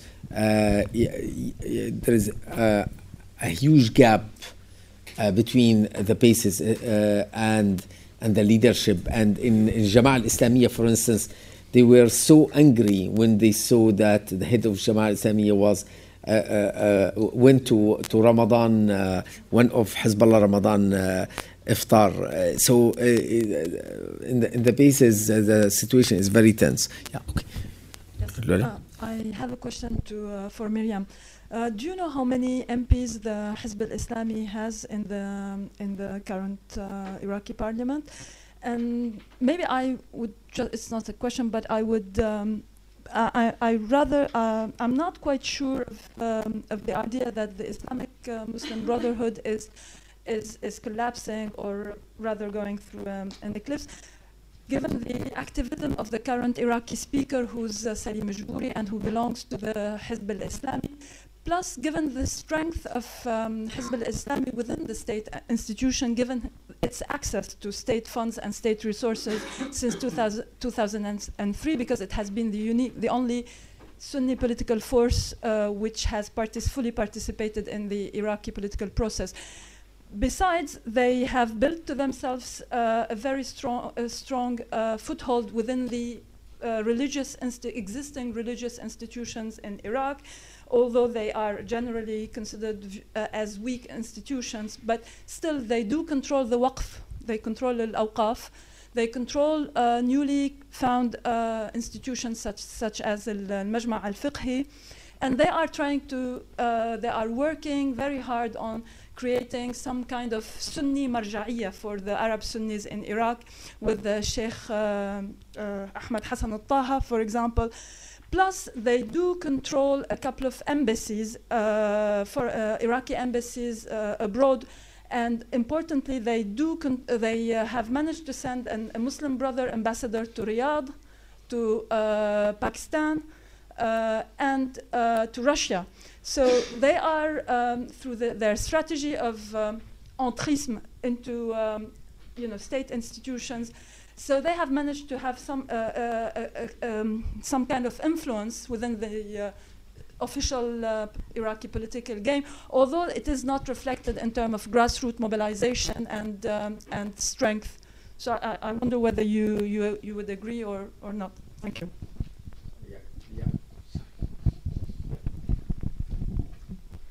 Yes, I- have a question. I have a question regarding the uh, how you measure the support for uh, uh, party now when uh, the uh, climate is much more repressive. Uh, you know, under Mubarak, uh, there was a sense that people voted be- not because on ideological convictions, but voted for a guy who could deliver services on a local level. So it, it was more on a patrimonial uh, sort of uh, uh, uh, pattern that they followed rather than ideological convictions. So aren't we really back to that type of voting now, where you would vote for a local guy who can help you out with different services and, and, and deliver something instead of actually del- delivering on, on uh, political outcomes? Okay. Um, you've given a lot, but uh, if any of you would be capable of putting a drop of Oman in the in the screen, uh, I would be very happy because yeah. That's my first point. Yeah, also Emirates, okay, but and and uh, and Stéphane, uh, you've heard the, the question. It was the same I wanted to ask you yesterday night in in HEMA. The fact that you considered the elections as almost uh, serious elections. Uh, no, no, no. But you will answer. But I, I want I wanted just to submit a, a point that you know. I wanted to put it in my in my uh, keynote speech, and I, I ran out of time. But uh, don't you consider that if the uh, Saudis all of a sudden, I wanted to put it in, in this way that sectarianization is both sometimes a way to stay in power and sometimes it might be under very precise circumstances um, a, a guiding line of foreign policy. When it comes to the Saudis moving all of a sudden, they, they were supporting the Houthis and all of a sudden they fight them loudly. They struggle against the Shia. Isn't it to a certain extent that they want people to forgive that they do exactly the opposite?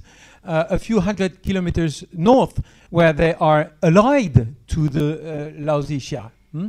uh, against uh, Daesh. So, do you, do you consider this point in the in the screen of your analysis? Uh, who else? Mr. President. Okay, okay, very, short, very, very short. May I say one word? This gentleman ought to have been participant to the conference. Um, he sent a beautiful paper. There was a misunderstanding, so we consider him as almost uh, one of our brothers in the panel. Yeah, Ju- just before say, uh, ju- ju- just, just, ju- yeah, just one second to say, uh, if you want to make the tour, you should talk about Bahrain, and I think we should put a lot of emphasis. Uh, uh, uh, no, I wanted to know whether Muslim Brotherhood uh, have any statement to support uh, Bahraini democratic uh, um, uh, social movement. I mean, okay. السؤال لأحمد آه، السؤال لأحمد بالعربي انت انت قلت إن في 50 أو 55 ألف إمام توقفوا عن العمل معنى كده إن 50 ألف مسجد اتقفلوا ولا إزاي؟ وبعدين دي, دي حاجة. الحاجة الثانية إن إحنا إن إحنا عارفين إن المشكلة الأساسية لظهور آه، ناس آه، آه، شيوخ آه، مش آه، مش على القدرة العال- العالية في في الدين آه، بسبب إن الأزهر ما- كانش عنده آه، آه، إمكانيات كافية إن هو يخرج آه، شيوخ متعلمين من الأزهر. عشان كده ظهرت ناس غير كفء في في هذا المجال آه، ده السؤال الاولاني السؤال الثاني لستيفن Uh, I would like to ask you if, if you know, because I, did, I really didn't follow the death of uh, a Noor uh, uh, member in Sinai. Uh, d- do you know who, who, who's, who, who stand behind his killing? Thank you. Th- uh, thank you. So I will start by Laurent. Okay, if you have something to say, uh, okay, and and go by this order. Okay. I will take your time. محمد. أم، أنا بدي أجاوب السؤال الأول حول السلفية الحركية في ال- الأردن السلفية الحركية في الأردن سلفية ضعيفة وصديقنا حسن أبو هنية بيعرف أنه تجربة كان في تأسيس جمعية الكتاب والسنة وهي سلفية ممزقة و يعني كانت في فترة معينة مضطربة بين آه، في إيجاد طريقها ما بين الانفصال عن السلفية الجهادية والبحث عن عمل مؤسسي. لكن السؤال المهم اللي طرحته آه، أنا بعتقد آه، يعني آم، مرتبط بالسلفية المقيدة. السلفية المقيدة السلفيين آه، بتقديري عندهم خطأ فادح. وإن كانوا هذا الخطأ شاركوا فيه الإخوان في البدايات أو تيار في الإخوان هو أنهم يميزوا بين. بين الديمقراطية كفلسفة والديمقراطية كآليات. فبيقولوا نحن نقبل الديمقراطية كآليات كانتخابات ك آه، يعني برلمان ولكن نرفض الفلسفة أو القيم التي تحكم الديمقراطية. وأنا في هذا الكتاب أنا قفزت عن كثير نقاط من أجل الوقت. أنا في هذا الكتاب كنت أناقش السلفيين أنه لا يمكن القبول بالديمقراطية كآليات ورفضها كقيم لأنه لا يمكن الفصل بين ال ال الاثنين.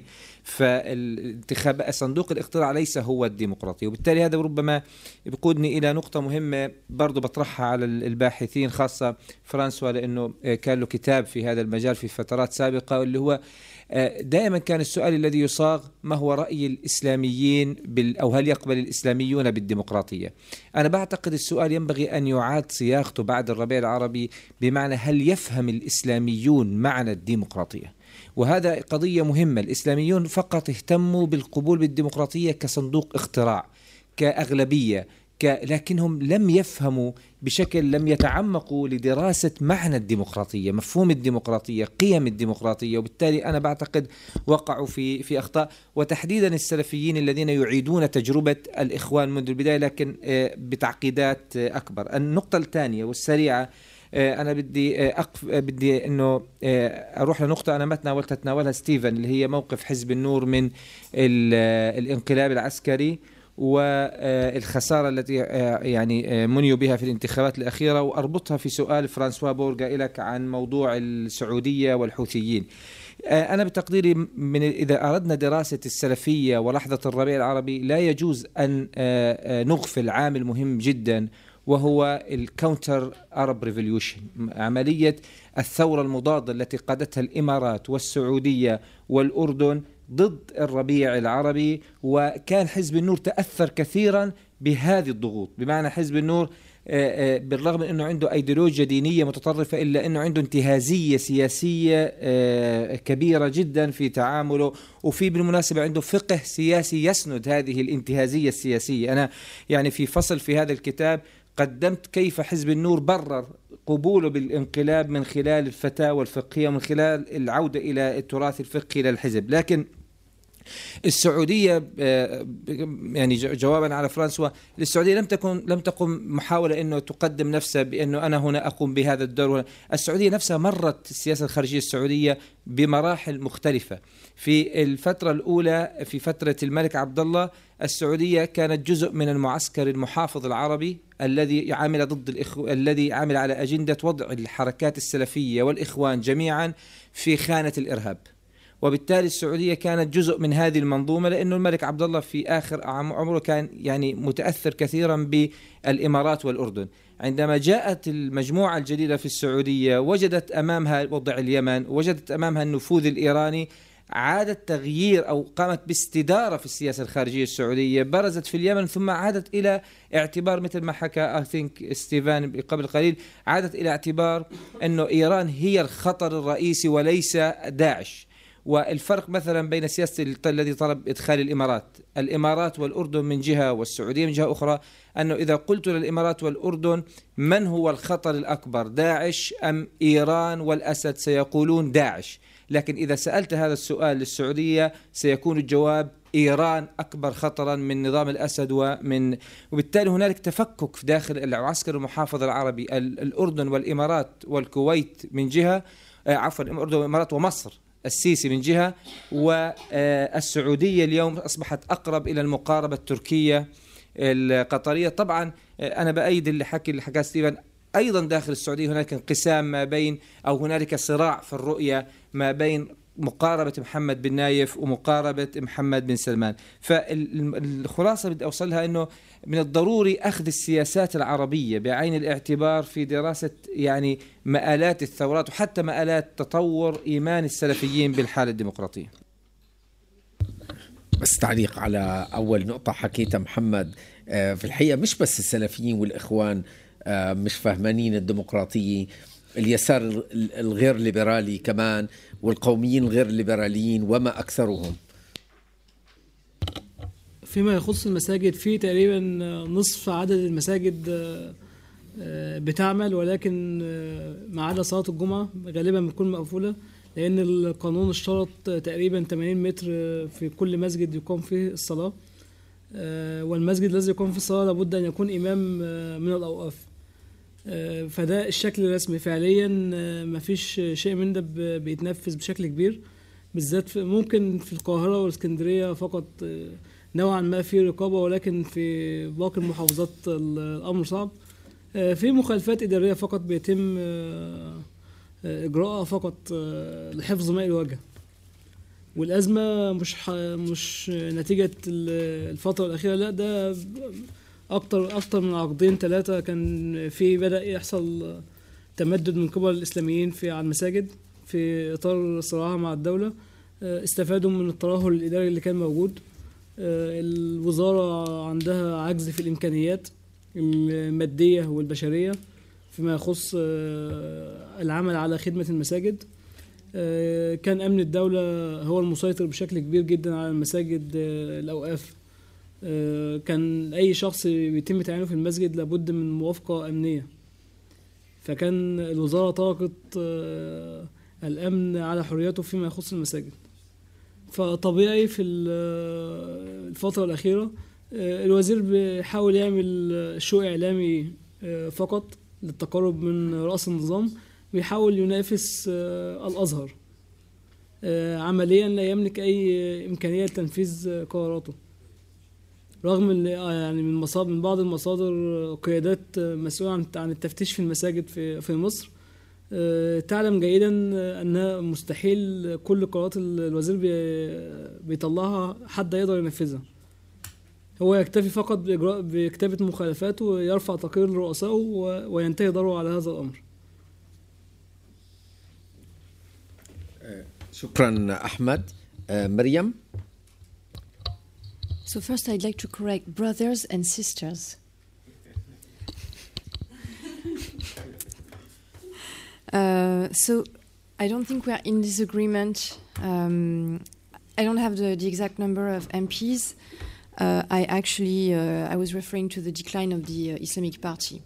I, I believe that as two 2012 there was a clear reconstitution within the Mutahidun movement and Nujayfi's um, uh, proposals on federalism, autonomy, how to renegotiate uh, the, the, the Brotherhood's relationship with the state. I absolutely agree on the fact that it's been the unique force uh, trying to, through pragmatism, uh, consensus, consensus building, at least it's been their attempt, um, that managed to uh, secure a place, even though it was very fragile, especially, of, of course, under Maliki, and that this uh, allows them now, within the, the new Abadi framework, to have a much uh, more privileged position to renegotiate a certain number of things. But I, I, I and it goes also for the Awqaf and uh, and other uh, other um, I mean a number of ministries, administrations, etc. But it still doesn't change the you know the as you said grassroots problem. They are uh, they have no, no more legitimacy in provinces, and I think that their results following their election uh, in 2005, the 2009 elections, and their very mixed results when not mediocre, have been a major uh, factor of. Um, uh, of declining, if not collapsing, legitimacy, plus their uh, rivalries with local tribes, the intra Sunni provincial uh, divides that have basically prevented the Sunni uh, community from gaining or building uh, a credible representation. And all of this has, of course, served the Islamic State in these. Uh, in these regions, then I, we can, of course, discuss about um, to what extent the new strategy or reconstitution efforts can translate into um, into into renewed uh, space politically. But um, I think this would be hard in a context where the, the Iraqi state, as such, is now um, you know, on the verge of, of collapsing despite what the government is doing uh, in terms of reforms and opening dialogue with a number of Sunni figures, as you said. Fun? So, Francois, let's be very clear, and, and Brenia to some extent. The fall of Hizb Nur doesn't mean the fall of Salafism. We're talking about one particular group. So it's not this is not an argument on uh, the decline of Islamists. You know, this is what Sisi would want you to believe that all the Islamists are gone. It's yeah, no, no, they're not. And the fact that they get three percent in the election is because it's Hizb Nur. This is what people today. What I'm saying is Nur, due to its political trajectory, as a party representing one particular faction, has suffered tremendously in its popularity and in its base. And this is not just showed by the recent results, and I'm, i agree that the recent results. This was not my point. In many ways. I said the, the mere fact that you, you, use these results makes a problem to me. No, no, no, no, no, no, no. Look. That's my point. Look. They, they, not your they, interpretation no, of no, the no, no, no, no, no. The fact that you consider these results as results. No, no, no, no. But I'm, te- I'm the thing is, we're talking about a party that has become a party of the system. This is not the Muslim Brotherhood taking part in the election in 2005 in Egypt. When the Muslim Brotherhood was taking part in the election, they were saying, "This is, you know, those are bad elections. There, there is fraud." But we're taking you know, we're, we're, taking part in them because we want to make a stand, but we know the regime is, is going to trick us into this. Nur goes happy with a smile into the elections. This is great, we love Sisi, and we're going into the elections. They are a party of the system. You have to take them on their own terms. I mean, they, they are the ones they wanted to go into this. They trusted the system. That's what they get. It's interesting that uh, in the end, with all their rhetoric of, you know, we are participating because we want to show that this is functioning the results show that in their case it isn't. But, uh, and, and you, there are many other signs. I mean, this is just one. Okay, let's keep this one aside. Burhami has to uh, preach with an armed guard most of the time. He has people with he has the, police around him because there have been several assassination attempts on him. There's been demonstrations in front of his home. Uh, on the on YouTube, you can see you have several videos. It was he's in uh, in Mecca during the Hajj, and people go and insult him, and they film them insulting Burhami. So what I'm telling you is again, this is one particular uh, faction that has lost a lot. What should be very clear is that the Salafis have not disappeared. There's just as many Salafis in Egypt today as there were five years ago. They're just reinventing their identities into something else. They don't see Nur as representing them anymore. What Nur was hoping to be is to be Sisism with a bed. It didn't, you know, they were hoping to get a conservative pro-Sisi vote. That would not necessarily have been a Salafi vote, but what Nur was hoping that there were in the pro-Sisi camp enough people who had a conservative vision of the world and would favor a pro-Sisi vote, but you know, with a bit of piety. That's what Nur is trying to be. The problem is they neither got that vote nor did they get the original Salafi vote. Salafis are there, but now they're going towards other directions. Revolutionary Salafism is one of them. Apathy, return to religious, purely religious work, and and and and a retreat from political work. There are many ways the Salafis are now using to reinvent their identities. But Nur has kind of lost that base. This is what I, I, I mean here. Um, the um, so are they a political or a, a or are they political Salafism? Well, I think they actually never really were. I mean, there's, there's, there's something in literature you, you generally see a, a, a confusion between a Salafiyya al-Harakiyya and Salafiyya those of you. Activist Salafism, political Salafism. I think they were always a Salafiyya Harakiyya, but they were never a Salafiyya siyasiyya. That is what they took from from the brothers basically was the idea that you have to be organized you have to you know you have to, to, to be structured in order to be effective. But what was the goal of the structuring? It was religious from the beginning. Uh, they never took politics seriously enough. It could have happened because i think in 2011 some people in the group were actually willing to push this further. But eventually it never really happened. So they are very much like Ihyat Turas in kuwait today. Uh, they, they completely on that line. What could have happened in 2011 uh, was uh, what happened in Kuwait in the 90s when a group split from Ihyat Turas with a more political vision. Uh, and actually, well, it did happen because of Hizb al-Watan, which is basically the, the, the, split that happened in Nur in 2012 with those guys, the ones who just didn't want to just be the arm of a the political arm of a religious organization. They were a small group, the party never really functioned. They're a group of intellectuals, uh, interesting to talk to, but not really kind of effective on the ground. Um, And finally, uh, the, the guy who was killed in Sinai, uh, I think this really tells about you know the way today uh, th- their popularity among the Islamists is just down. I mean, the Islamists hate them.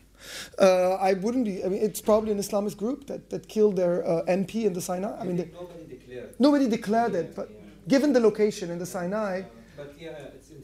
I would imagine it's an Islamist group. And, and you could just have to see what the Islamist group have been saying about Hizb al-Nur. I mean, they call him Hizb al-Zur. I mean, that's, this is the way. And on the, on the internet, you have plenty of pictures with Burhami dressed as a rabbi and Burhami kissing Sisi and, you know. So all of this kind of, you know, in the end, this comes from the Islamist side of the... Nicolas? Yes. Nicolas? Yes. So just about uh, Egypt, I, I, I'm not a specialist of uh, of Egypt in general on, or on, on the Egyptian political field, but about uh, uh, about the relationship between Hamas, Hezbollah, and the Egyptian regime of Sisi. First question is who needs good relationship with Sisi now? It's Hamas. It's not Hezbollah. For Hezbollah, it's not. I mean, it's not a priority, the question of Sisi and who is who in, in Egypt. The problem is with Hamas, and uh, because Hamas uh, uh, uh, has to deal with, uh, with a concrete situation, the Gaza Strip is under an Israeli siege, an Israeli, an Israeli siege which is to uh, an, Egypt, an Egyptian siege made by the, by, the, by the Egyptian army and made directly under the, order of, the orders of Sisi. And now Hamas is trying step by step to have a sort of political agreement, clearly, with the regime of Sisi via uh, uh, the Saudi via Saudi Arabia. I mean, the new links created these last months between Saudi Arabia and uh, and uh, Hamas, and especially with Khaled Meshal, for Hamas, it's a sort of tool for the future, a tool to have, I mean, a sort of political agreement at minima with the regime of Sisi just to just to open the, the, the border on the on the border of uh, of uh, of, of Rafah. And for example, for the moment, the Hamas is very very very careful uh, uh, uh, concerning Egypt and concerning especially the relations with the Egyptian Muslim Brothers. I mean, for for the moment, for Hamas. The question of the repression of the Muslim Brothers in Egypt, it's not really, it's not their priority, I think. Uh, and concerning Hezbollah, the, the I mean, historically speaking, the relation of Hezbollah with the old regime of Mubarak and with Sisi, it's not uh, uh, so so easy to understand. I mean, we, we, we could say, of course, Sisi wants to have a political alliance now, maybe with Syria, so. Uh, why not? Uh, this is the counter-revolution, so may maybe Hezbollah is with Sisi, but no, it's not the case. We have to remember that under Mubarak, Hezbollah had many activists in uh, Egyptian jails. And uh, just after the fall down of uh, Hosni Mubarak, uh, this activist, this Hezbollah activists who were in, in, in Egyptian jail, Uh, uh, escaped from uh, Egypt, arrived in, in Beirut, and the Hezbollah at this time in 2011 in 2011, the Hezbollah organized in the Dahieh uh, uh, a huge demonstration in favor of a Tunisian revolution and in favor of an Egyptian revolution. Uh, so, so that's why with Hezbollah it's complicated because there is always a, a discourse of revolution on some topics and on, on, the, on the counter-revolutionary discourse on, on uh, uh, uh, other topics. And now with Sisi, I, I have no information, I mean concrete information about the relation between the Sisi regime and and and and the Hezbollah.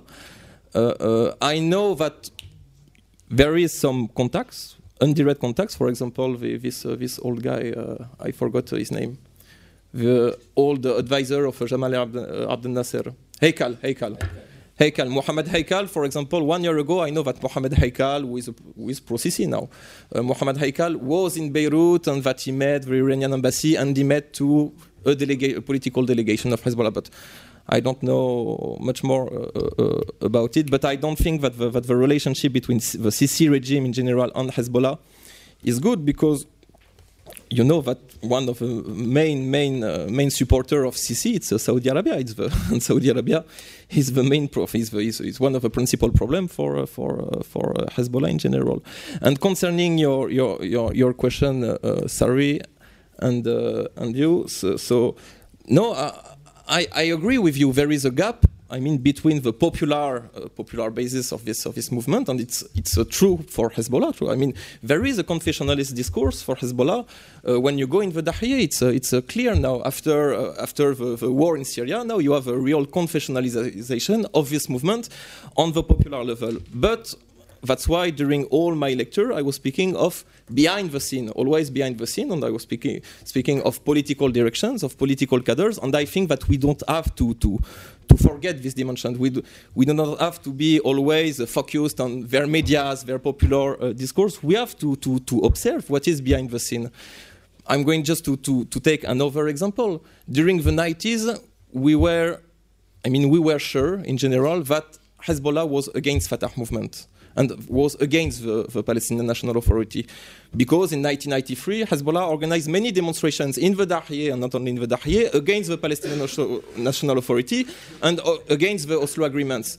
And in 2000 until 2001 and 2002, we discovered, in fact, that Hezbollah had many, many, many links with Fatah movement. Uh, in Palestine, I mean, with uh, with uh, with uh, Kataib uh, Shuhada al-Aqsa, with uh, some officers and political cadres of the Palestinian National Authority, because all of that, okay, it was behind the scene. I, I mean, it was undercover during the 90s, but we have to, to sometimes observe, pay attention to, to, to these dynamics behind the scene. Uh, thank you, Nicolas. In the capitalism market has a, an invisible hand, and in our workshop uh, there is invisible uh, people behind uh, the wall. Uh, so uh, thank you for, for the translators. Uh, and on behalf of all the participants, I would like to thank Wafa, the hard worker, François and Laurent. Cette, euh, cette, séance ne débordera pas pour d'innombrables raisons, dont une qui est impérative, c'est que les, euh, les, personnels de cette maison veulent pouvoir la récupérer. Il y a, il y a toujours. Ah oui, c'est le début du week-end. Pas pour nous, hein, je sais pas du tout notre état d'esprit, mais pour euh, les gens qui assurent euh, l'entretien de cette maison. Donc euh, cette, cette séance, elle se déroulera selon le tempo suivant en trois parties. Je vais dire quelques mots extrêmement brefs et au ras de nos préoccupations immédiates, puis nous allons élever sensiblement le débat et la partie la plus noble euh, sera assurée par Bernard Rougier. Why, why am I speaking in French? Yeah. Absolutely incredible. Do I have to say it all over again? But your pronunciation. This is, yeah, my pronunciation was better than in English. Because this is langue franca. Yeah. Mais seulement ici. Yeah, no, no, no, especially since there are no translators. Well, very briefly, uh, three times in this last session, which has to end at six o'clock, not because it is the beginning of my weekend, but because it is the beginning of the people in charge of this room who want us to be out at 6 uh, p.m. precisely. I will say a few um, basic uh, words and then the, the hard job uh, will be made by uh, Bernard uh, for several reasons. Uh, one of them is that he's one of the most prominent specialist in the field which we have addressed uh, during those two days, and we have not heard yet the sound of his voice. So he's the one who's going to blame, reward, do the recommendations to each of the countries of uh, MENA and uh, the French government as well, and the US last but not least. Um, and Russia. And, and, and then, uh, and Laurent, of course, is closely associated to, to this, uh, we will reopen the floor um, and then we can, you know, uh, criticize or or or, um, or, insult whoever you didn't have time to do uh, uh, before. I, I, want to, to thank the institutions first. The institutions they are they are CERI, of course and we have done this before. They are uh, they are uh, the University of Oslo, uh, they are uh, the French Institute for the Near East. But I want to say one little word for ERC, European Research Council. It's not so often that we, uh, uh, we say thank you, Europe. and also and also push every one of you, young or, or, or, less young researcher, to, to try and grab some of this money. Hmm? Uh, when I first heard about this European institution, it was by a lady addressing uh, the, uh, the, the directors of, uh, of, of, scientific institutions, and you say, well, she was addressing a French audience, but she said, "You, the French, you have the same problem as I, as a Polish, you are lazy. You are not used like the British are, or, or she said the Netherlands, to grab the money, to go and get the money, because you have a status which is uh, too comfortable. But many of us, we forget that there is a lot of money uh, and we should go and, and get it from the European uh, institution. Then I want to thank the individuals. Um, all of you in the audience who have made this, uh, these sessions uh, so lively, people who are here, people who are not here. I think, uh, for instance, Leila Khalaf. She is uh, really sick, although she was did not attend the dinner yesterday. So the restaurant yesterday night is not responsible. Uh, but Leila Khalaf was, uh, and Laurent, you will tell us the name of her counterpart in CERI who did the, the, the job, the administrative job. I will not again uh, mention the name of the translators because they are no longer uh, with us. Um, but um, I want um, to uh, mention one uh, name. Uh, how does it spell? Um, yeah, Laurent Bonnefoy, because uh, he is the one who was behind the the the, the hard uh, the, the hard time of uh, preparing this conference. Um, I already posted on my Facebook page the fact that I was satisfied with the results of the session. It may sound like some auto satisfaction, but uh, a zest of auto satisfaction, I commented, you know, is allowed. Why? Because not being not so young, I, I may say I have a long tradition of uh, sessions addressing the issue of Islamists. And, I, and as I put it, there was a kind, especially in France, maybe not as much elsewhere, but especially in France, uh, a session on Islamism is a session where mm, a vast majority of the participants express their irony, uh, their misunderstanding, their incomprehension, or their hostility uh, to the phenomenon. And I really appreciated that. I think that we've moved behind this uh, part of history and that we had uh, contrasted, documented scientific approaches from a wide range of panel. And I was very, uh, really proud uh, about this. Uh, we will come back to some question which belong to the debate, and I do not want to mix them at this level. So I think it is time for us to hear uh, Bernard Rougier. You know him, but you know he was very recently the head of the CEDEJ, and, and his work is extensive and well known um, on, on Lebanon first, uh, and then more recently on Egypt. Merci Bernard.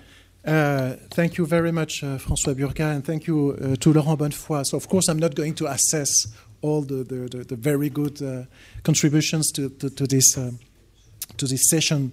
Uh, it was excla- extremely rich. I have a, just a few remarks or, and questions, as a matter of fact. Maybe which hasn't been tackled, uh, but well, which are difficult questions. The first one is what is happening, and I was thinking of Egypt, of course, what is happening in the Egyptian prisons. And many things are happening in prisons, in jails, uh, whether in Europe, in France, or in the Middle East. And uh, we don't know exactly what kind of uh, transformation, new ideas may uh, come up from this terrible uh, experience.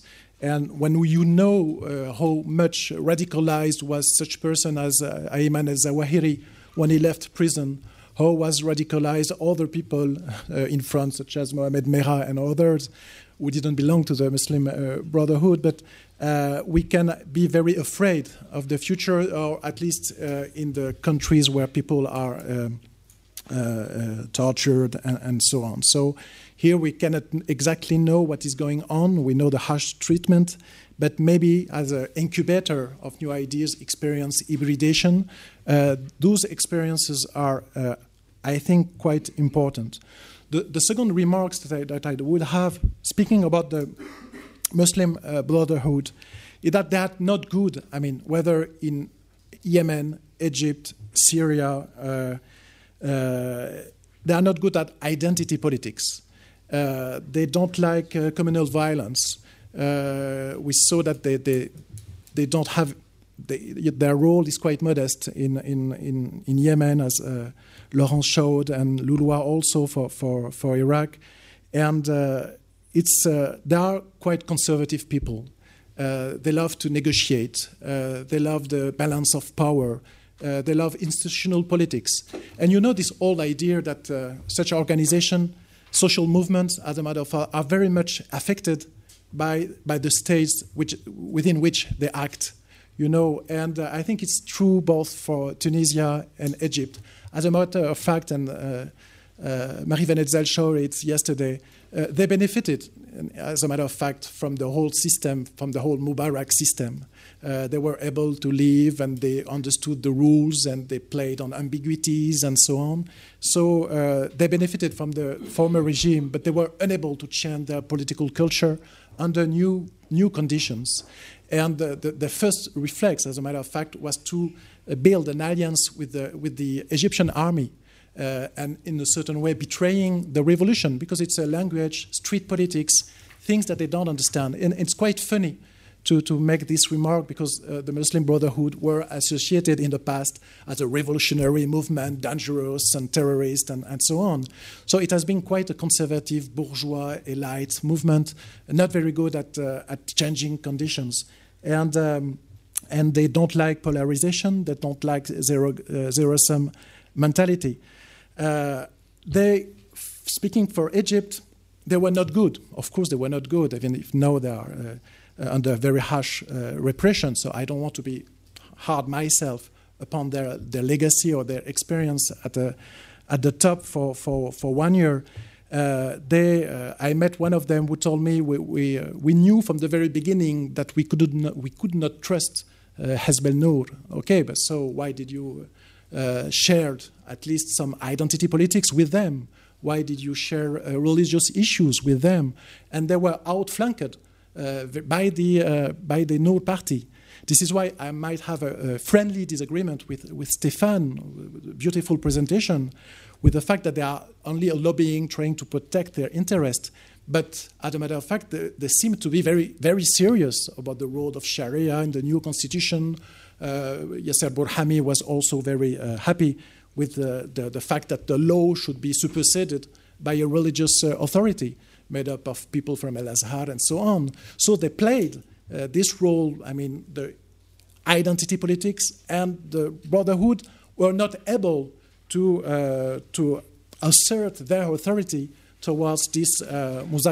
You know, how do you call this in English? Surenchère. Uh, you know what I mean? That they have, they didn't, they were not good enough and the reason might be, it is another remark, that there are no theoreticians anymore among the, um, I might be wrong, but it doesn't seem to me that there is a lot of works, theoretical works, coming from within the ranks of the jihadi thinkers. But whereas for the Muslim brothers, there's nothing, as if they were only uh, obsessed by politics in a very narrow sense of the term, but not with any uh, political theory. Maybe Ghannouchi is an exception, at least. Uh, and, and also, speaking of the way a social movement might be affected by the polity in which they act, maybe in Tunisia, they were absolutely not allowed to act. So uh, the European experience might have been good for them in order to think and to make introspection about what they are doing.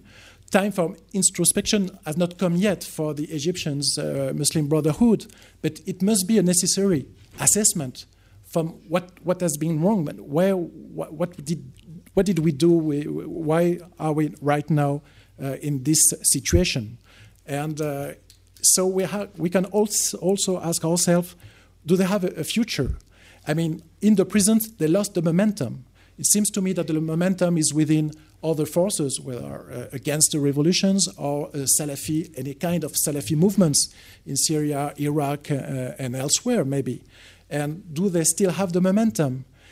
Other question, uh, uh, speaking about the, this time getting back to, to Egypt, uh, maybe we are witnessing right now a, a break within the Muslim Brotherhood.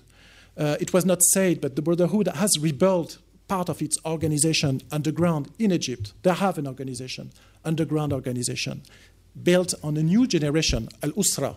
Everything has been uh, reshaped on the Usra, the family level that is the cell, political cells uh, within Egypt. So uh, there is what was not possible during the revolution is happening now under the repression.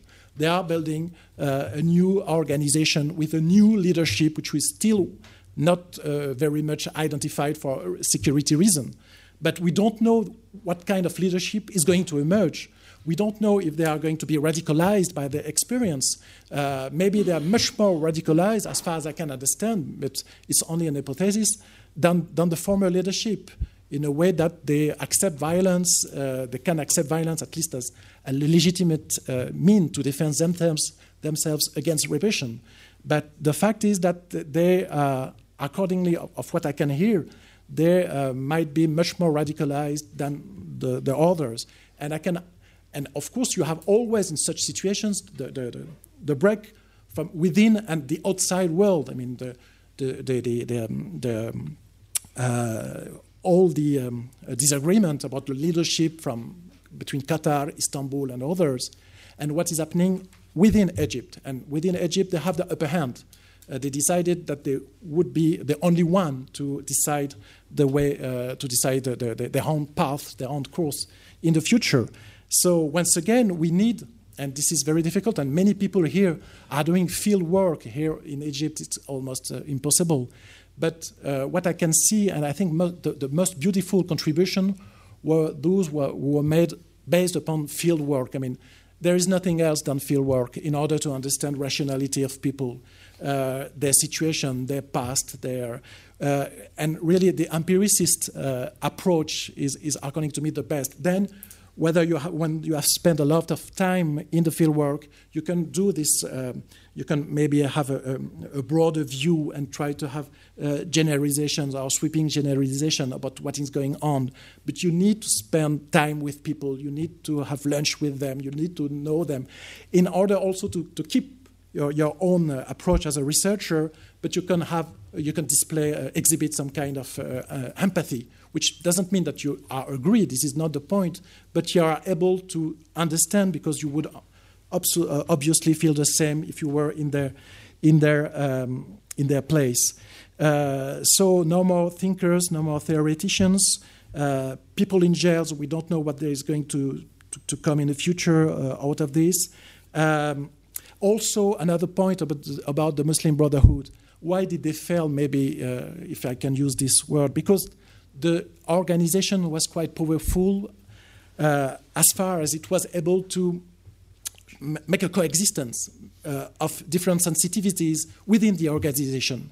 It was able to make, uh, to, to, make people work with different outlooks, with different uh, views of the future. And this is why they, they, were still able to keep everybody within the, the, the, the frontiers of its organization. It is no more possible. And they had to, when they took over power in Tunisia or uh, more uh, in, in Egypt, they had to, to make decisions, and they were deferring those crucial decisions about their own identity. And this is why they are so uh, vulnerable towards criticism from the outside. Of course, you are still you are hiding your true uh, thoughts. You, you, are much more radicalized. That you pretend. Uh, this is my, this is true maybe for part of them, but it's not true for the whole organization. But at least they were not able, because they did not, they did not want to provoke any inner divisions within their ranks. And they are paying this uh, policy of ambiguity, uh, and they paid it very highly in Egypt. I will not be uh, longer than, than I have for the moment. It's a, a few, few remarks about uh, the Muslim Brotherhood. Thank you so much, Bernard. I suggest uh, to you all that we meet tomorrow morning at 9 o'clock precisely for a seven hour session to answer the broad spectrum of the proposals by uh, Bernard. Um, if not, we, if not, we can. Um, do you want the microphone? No, no, the microphone is, is no use because there are no translations, so we will not uh, uh, bother. Um, maybe you have um, you may notice that we um, moved to an iconography answering to a certain extent to your allusion to repression and, and jail. Uh, I, I, think that it's time now for uh, the floor to open. I will only, um, before Laurent makes a remark, I will um, very briefly um, mention that the next uh, WAFAW conference, the annual conference, will uh, be uh, focused on the economic dimension of, of this Arab Spring. But it is not impossible that in between, the gentleman in, sitting in front of me and uh, Stéphane, uh, we, we are considering um, a session to explore more precisely those new. I hate the word reform. You know, reform Islam. No, but the the, the brand new trends. In, uh, to repeat this conference, but uh, leaving the brothers aside, leaving the Salafis aside, and concentrating upon this is just a proposal that we've made this morning when we were doing a jogging at uh, quarter to seven. Huh? Uh, but I mention it. I want also to briefly mention another project which is uh, going on. Uh, a book, it's not a conference, uh, labeled the, the, History of Islamic Mobilization. Uh, the new dimension of this book, it, it will not be a patchwork of chapters, but most of the authors will only answer to our questions because we think it's an easy way to, to uh, get rid of, uh, of, what overlaps between chapters. Uh, so we have started asking questions, and the questions are how is it that this identitarian alchemy, which has made political activists choose the Islamic lexicon, from, it is the title of the book, from al-Afghani to al-Baghdadi, Mururan with by al-Ghannouchi, of course. Uh, eh, how is it that at the time when the environment was profoundly renewed, they made the same choice? Okay, so what are the, the pérennité of the reasons why people chose this vocabulary at a time when uh, the, their political environment was profoundly renewed? Okay? I know that there are many questions. I, it is my duty to ask a question in the name of Brigitte Curmi, who just left.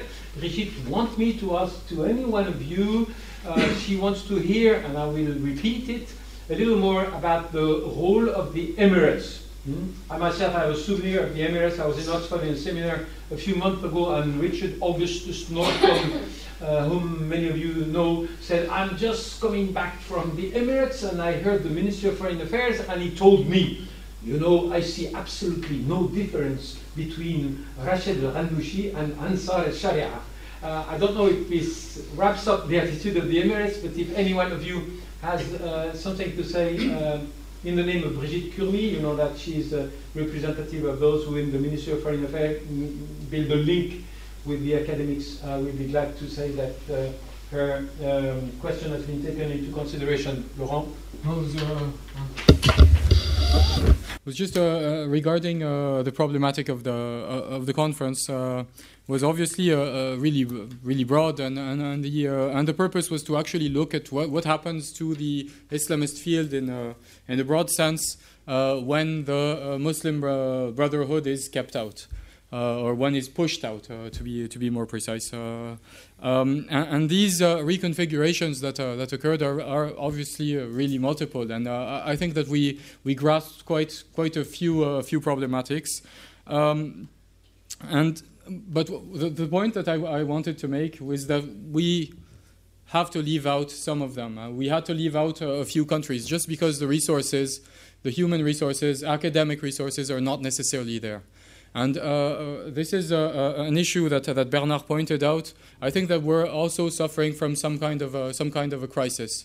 Um, it might be because I'm suffering probably more than, than many of you of not being able to go back to Yemen for different reasons. But uh, we tend to rely or a lot more and more on what we did a few years ago, maybe a few months ago, and we are not necessarily in the capacity to know what we will be able to do in the coming months or coming years. Uh, due to very different uh, uh reasons, the, uh, the first one is uh, the constraining authoritarian uh, environment that we are confronted with in Egypt, but it probably is very true in the Arabian Peninsula. Uh, it is uh, then issues linked to security. Uh, I'm not only going to mention uh, Yemen, not only uh, Iraq, but not only Syria, but I think in a whole number of, of, places, Libya also, and a whole number of places, if we want to do the kind of field work that generations before us, or even uh, my generation has done, I think it will be increasingly, increasingly difficult. And yet we can't only rely on what we did uh, recently in the past. uh, um, because there are tremendous reconfigurations. And so it's very difficult to actually figure out what is going to happen. And more and more, we're going to be confronted with huge question marks and not many people who are actually able to, uh, to answer these, uh, these question marks. I mean, there's a huge thing happening in, uh, in Libya, for instance, and we were not really able to find someone who could uh, be a relevant uh, scholar. There are huge things happening in Saudi Arabia, and we, we invited someone, but for some, some different reasons, we uh, was not possible. Uh, uh, he had he had other things to do, but we were sort of uh, had this this crisis, uh, uh, which I think is, is is very important that we need to take into account in the in the years to, to, to come. Um, the, nevertheless, and I, I think that maybe Bjorn and uh, and Brynjar will will mention, but we uh, intended uh, this this conference also as a as a kind of series um, with uh, the uh, match retour uh, Uh, in uh, in Oslo. So uh, they they might be able to tell us a, a little bit more about about what what the the perspective could be both in terms of of calendar and problematic also. And then there, uh, there will be the issue, and will uh, Francois will, will probably get back to, uh, to each of the participants regarding regarding publications, because we've had different different people who listened or who could not necessarily attend all the, all the sessions, and who asked whether we, we were planning on on uh, publishing something. Uh, I think we we, we probably. Huh? Maybe you should yeah. mention that we, it's been taped. Okay. Oh yeah, we uh, the yeah the whole uh, uh, conference was uh, was recorded, and, and, hopefully we'll put this online on the WAFAW website.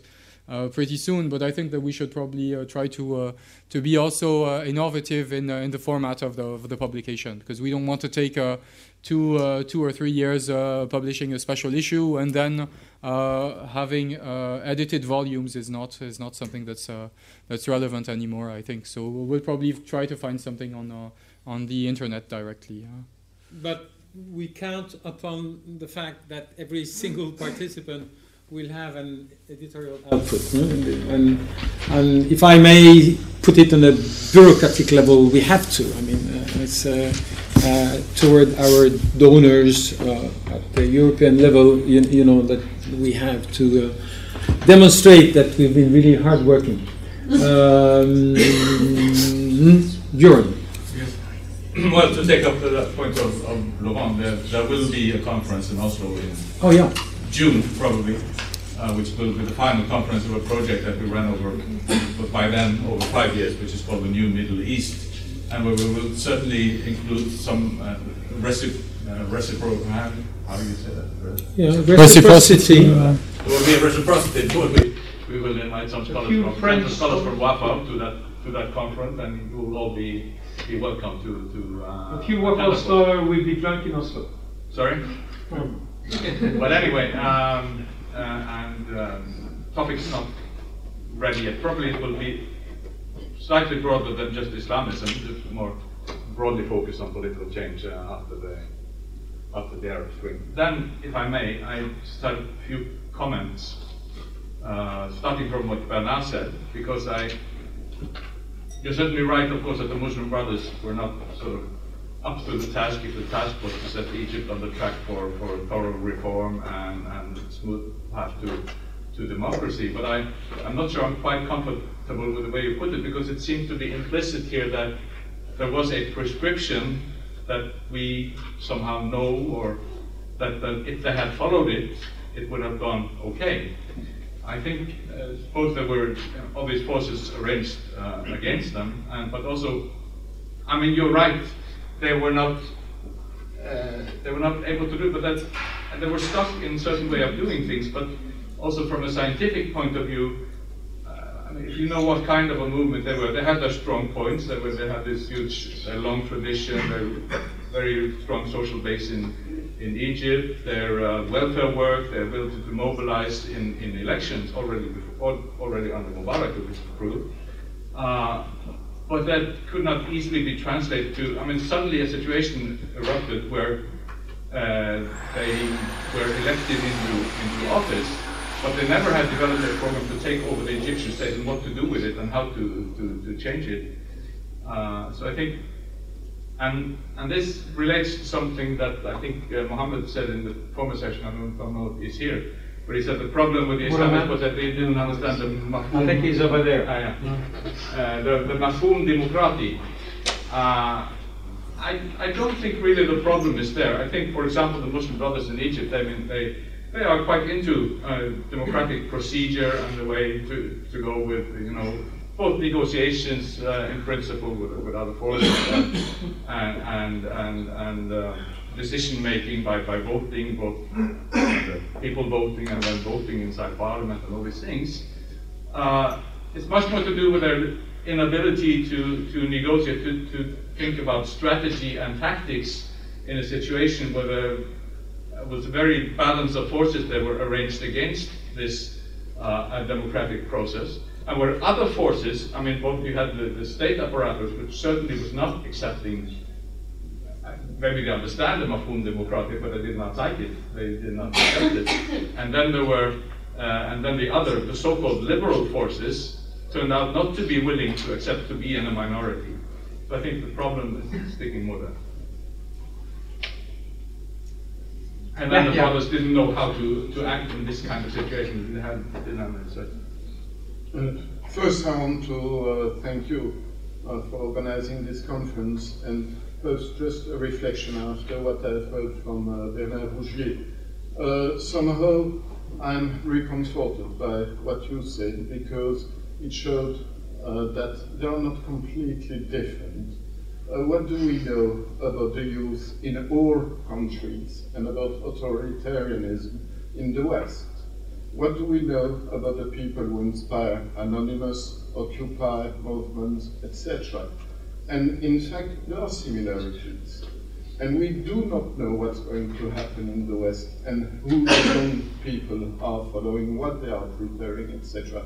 There is the same rupture between generations, and the fact that we have something similar uh, in uh, Muslim countries somehow is reconforting. It means, uh, but it raises questions for all of us. What do we really understand of what is going on in the countries we live in as well around here? And so, thank you very much.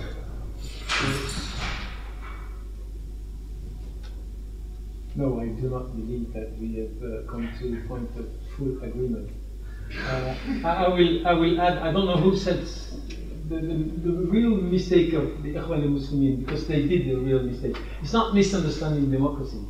It's uh, totally misunderstanding the ability of the Westerners to have double standards when it comes to applying democracy in Egypt.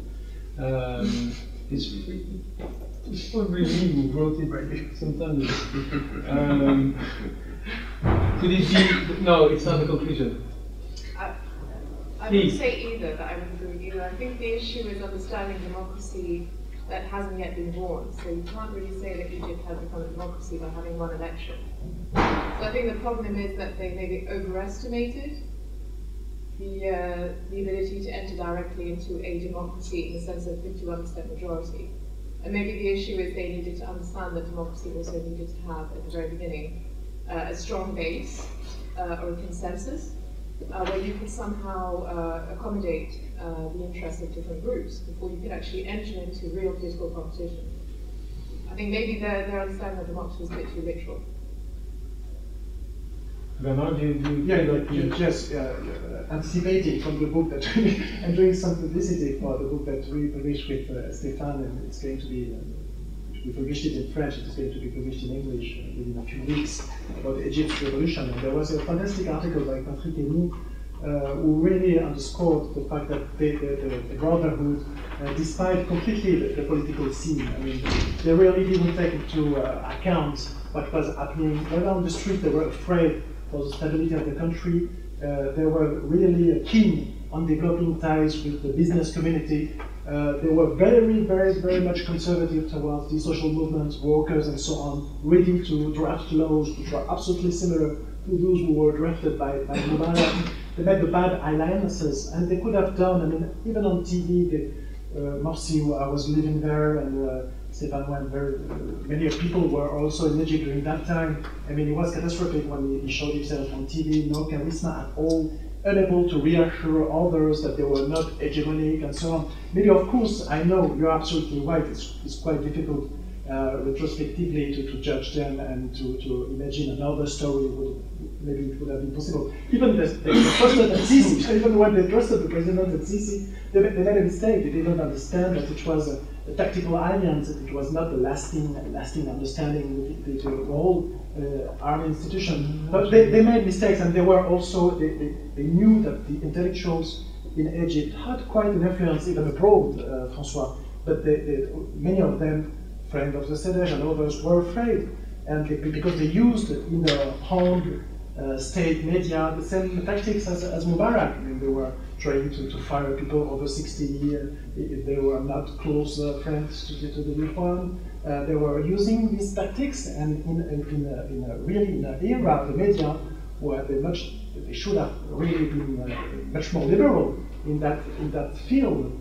And uh, uh, really, they, they, they, they- and, and they must have known that it was uh, going to have a very huge impact in the West upon the perceptions and so on. So they made many mistakes. I mean, it, it doesn't justify what, what happened afterwards. And uh, of course, they were having very, very difficult difficulties, and I I will not uh, really uh, discuss this. Uh, just a, a, a- word about what said Yahya Michot. I do agree perfectly, and it's very interesting also in France to understand that the also lost the control of part of the uh, Muslim youth in France. I mean, UOIF is a total failure. Uh, it doesn't have any, any, any more influence. They are uh, once again outflanked by the, uh, by the, the Salafist dynamics in, the, in, the, in certain uh, part of France. But it's, it's, it's very interesting to see what is happening in the south of the Mediterranean, is also happening in the north. And you are absolutely right. We do French don't understand our own society. Most of the speaking of the French politicians, the political class, and intellectuals who speak on TV and so on, just just don't know what is really happening on the ground. And so the, the, the lesson is also something that we must see. And we, of course, must very care very much about what is happening in Europe. The failure of the Ikhwan is also a French failure. It was also uh, obvious in the French system. I do regret, Bernard, that you did not attend the presentation by Björn in the No. opening session Ah, of yes, the in the opening session Ah, of the meeting. I know that there is room for a long debate. Uh, Björn, you will have one word, but Marie, maybe you want to move. No, I just want to say. We have two more minutes. Yeah, and Yeah. I will remind you. Been, Okay, just one sentence. In my, from my point of view, the main mistake of the brothers is to have run for presidency. Absolutely. That's it. It's But before why they did it? They did it because uh, Aboul Fotouh was running and they thought yeah, that he would be Maybe. elected. It would have provoked a crisis, uh, inner crisis. outside from both sides. Hazm was running on the other side. They had Hazm and Abu Futuh, so they, they were kind of forced to go. Yeah. And having no ally outside the Muslim Brotherhood like they had in Tunis, uh, please, uh, we are running out of time. You will have. But I, I have many comments about my, my notes. The main I one. want to, to clarify my, my uh, comment. If I can continue in Arabic, it's, it's better. for me. تفضل يا أستاذ. Yeah, I- because بدون I- I أي hear ترجمة. Most of them they are speaking Arabic, so that's I think it's no problem. آه، عندما نتحدث أن الإخوان آه، آه، والإسلاميون آه، لم يفهموا الديمقراطية. المقصود ليس فقط السلفيون فقط ليس الإخوان أو حتى كلهم. السلف حتى الإخوان. حتى يعني الإخوان. عندما نتحدث عن آه، مثلا عن مرحلة التحول الديمقراطي أو المرحلة الانتقالية نتحدث وصفت أنت بالصفقات والتكتيك هذه جزء من العملية الديمقراطية. آه، عندما يتحدث الإخوان مثلا عندما حكم الإخوان آه، ليس فقط أخطاء آه، في هذه الأخطاء في مرحلة التحول الديمقراطي آه، تعكس مشكلة في فهم الديمقراطية عندما يح- يحكم يحكم الإخوان مصر بمكتب الإرشاد. آه، هذا هذا خطأ. في في أمريكا يفوز آه، أوباما عن الحزب الديمقراطي ولكن الذي يحكم أمريكا أوباما وليس مكتب الإرشاد في الحزب ال- الديمقراطي. فالإخوان لم يتحولوا بشكل كامل إلى حزب سياسي بروفيشنال بوليتيكال بارتي حتى تستطيع أن تقول أنهم دخلوا ما زال عندهم صراع internal struggle between the brotherhood as a, a, a simply as the, the political party. وهذه هي فقط النقطة التي أتحدث عنها. اهتم الإخوان أن يقولوا أننا نقبل بالديمقراطية لكن داخل آه، الإخوان المسلمين لا يوجد دراسة كافية لتطور الديمقراطية لتاريخ الديمقراطية للمراحل التي تمر بها الديمقراطية. لم يهتموا كثيرا بأن يفهموا هذه المرحلة الانتقالية في العالم العربي وما هو المطلوب لدفع الديمقراطية بقدر ما اهتموا للوصول إلى السلطة عبر الديمقراطية. هذه هي ملاحظتي فقط. Thank you so much. I think that this is very precisely the point that Bjorn wanted to make because if we if we want to appreciate the level of democracy of political forces in the Egyptian landscape, we have to have a point of comparison. So, uh, were the liberals uh, in, in a situation that we could say that the other side of the landscape was not democratic? Shall I let you say this, and this will be the unilateral conclusion of the conference? No, but uh, I mean, I would have liked the brothers to be a social democratic party, wanting to make a mix of the proper re- reform, liberating the market in Egypt from this kind of crony capitalism bureaucracy mix up, and at the same time building a welfare state, and for them to have a social movement strong enough in the country supporting those kind of ideas. But this is this is uh. I mean, this is not uh, the situation. So I think we cannot they were they were the movement that they were. The Egyptian society was what it was. I think uh, we have to, to take care of that. And just one comment, and probably it was right that they should not have run for the for the, for the presidency. But on the other hand, you have to put it in. I mean, one problem is a lack of trust among. You, you, now you get a political opening, but there's a lack of trust. For the brothers, of course, one element that leads here is the fact that if you leave the seat, you- you're there as a minority part, you don't run for all the seats, which they also said they, they wouldn't do, so you're a minority in parliament. If someone else gets to the presidency, do you trust that these people don't turn around and put you in jail again? I mean, this is, this, this part of it too. So, I- there's a lot of very troubled choices, and there's no prescription. Uh, For the participant, there is a dinner tonight to continue this, uh, but allow me, in the name of each of us, to thank uh, your neighbor and uh, each uh, one of the other participants. I think that we are proud of these uh, last two days, and we thank you that uh, for having been uh, deeply involved into this uh, success. Thank you Okay, so, so much. for, for those coming for dinner, uh, we'll meet at 7.15 just outside of the, of the CERI. Right.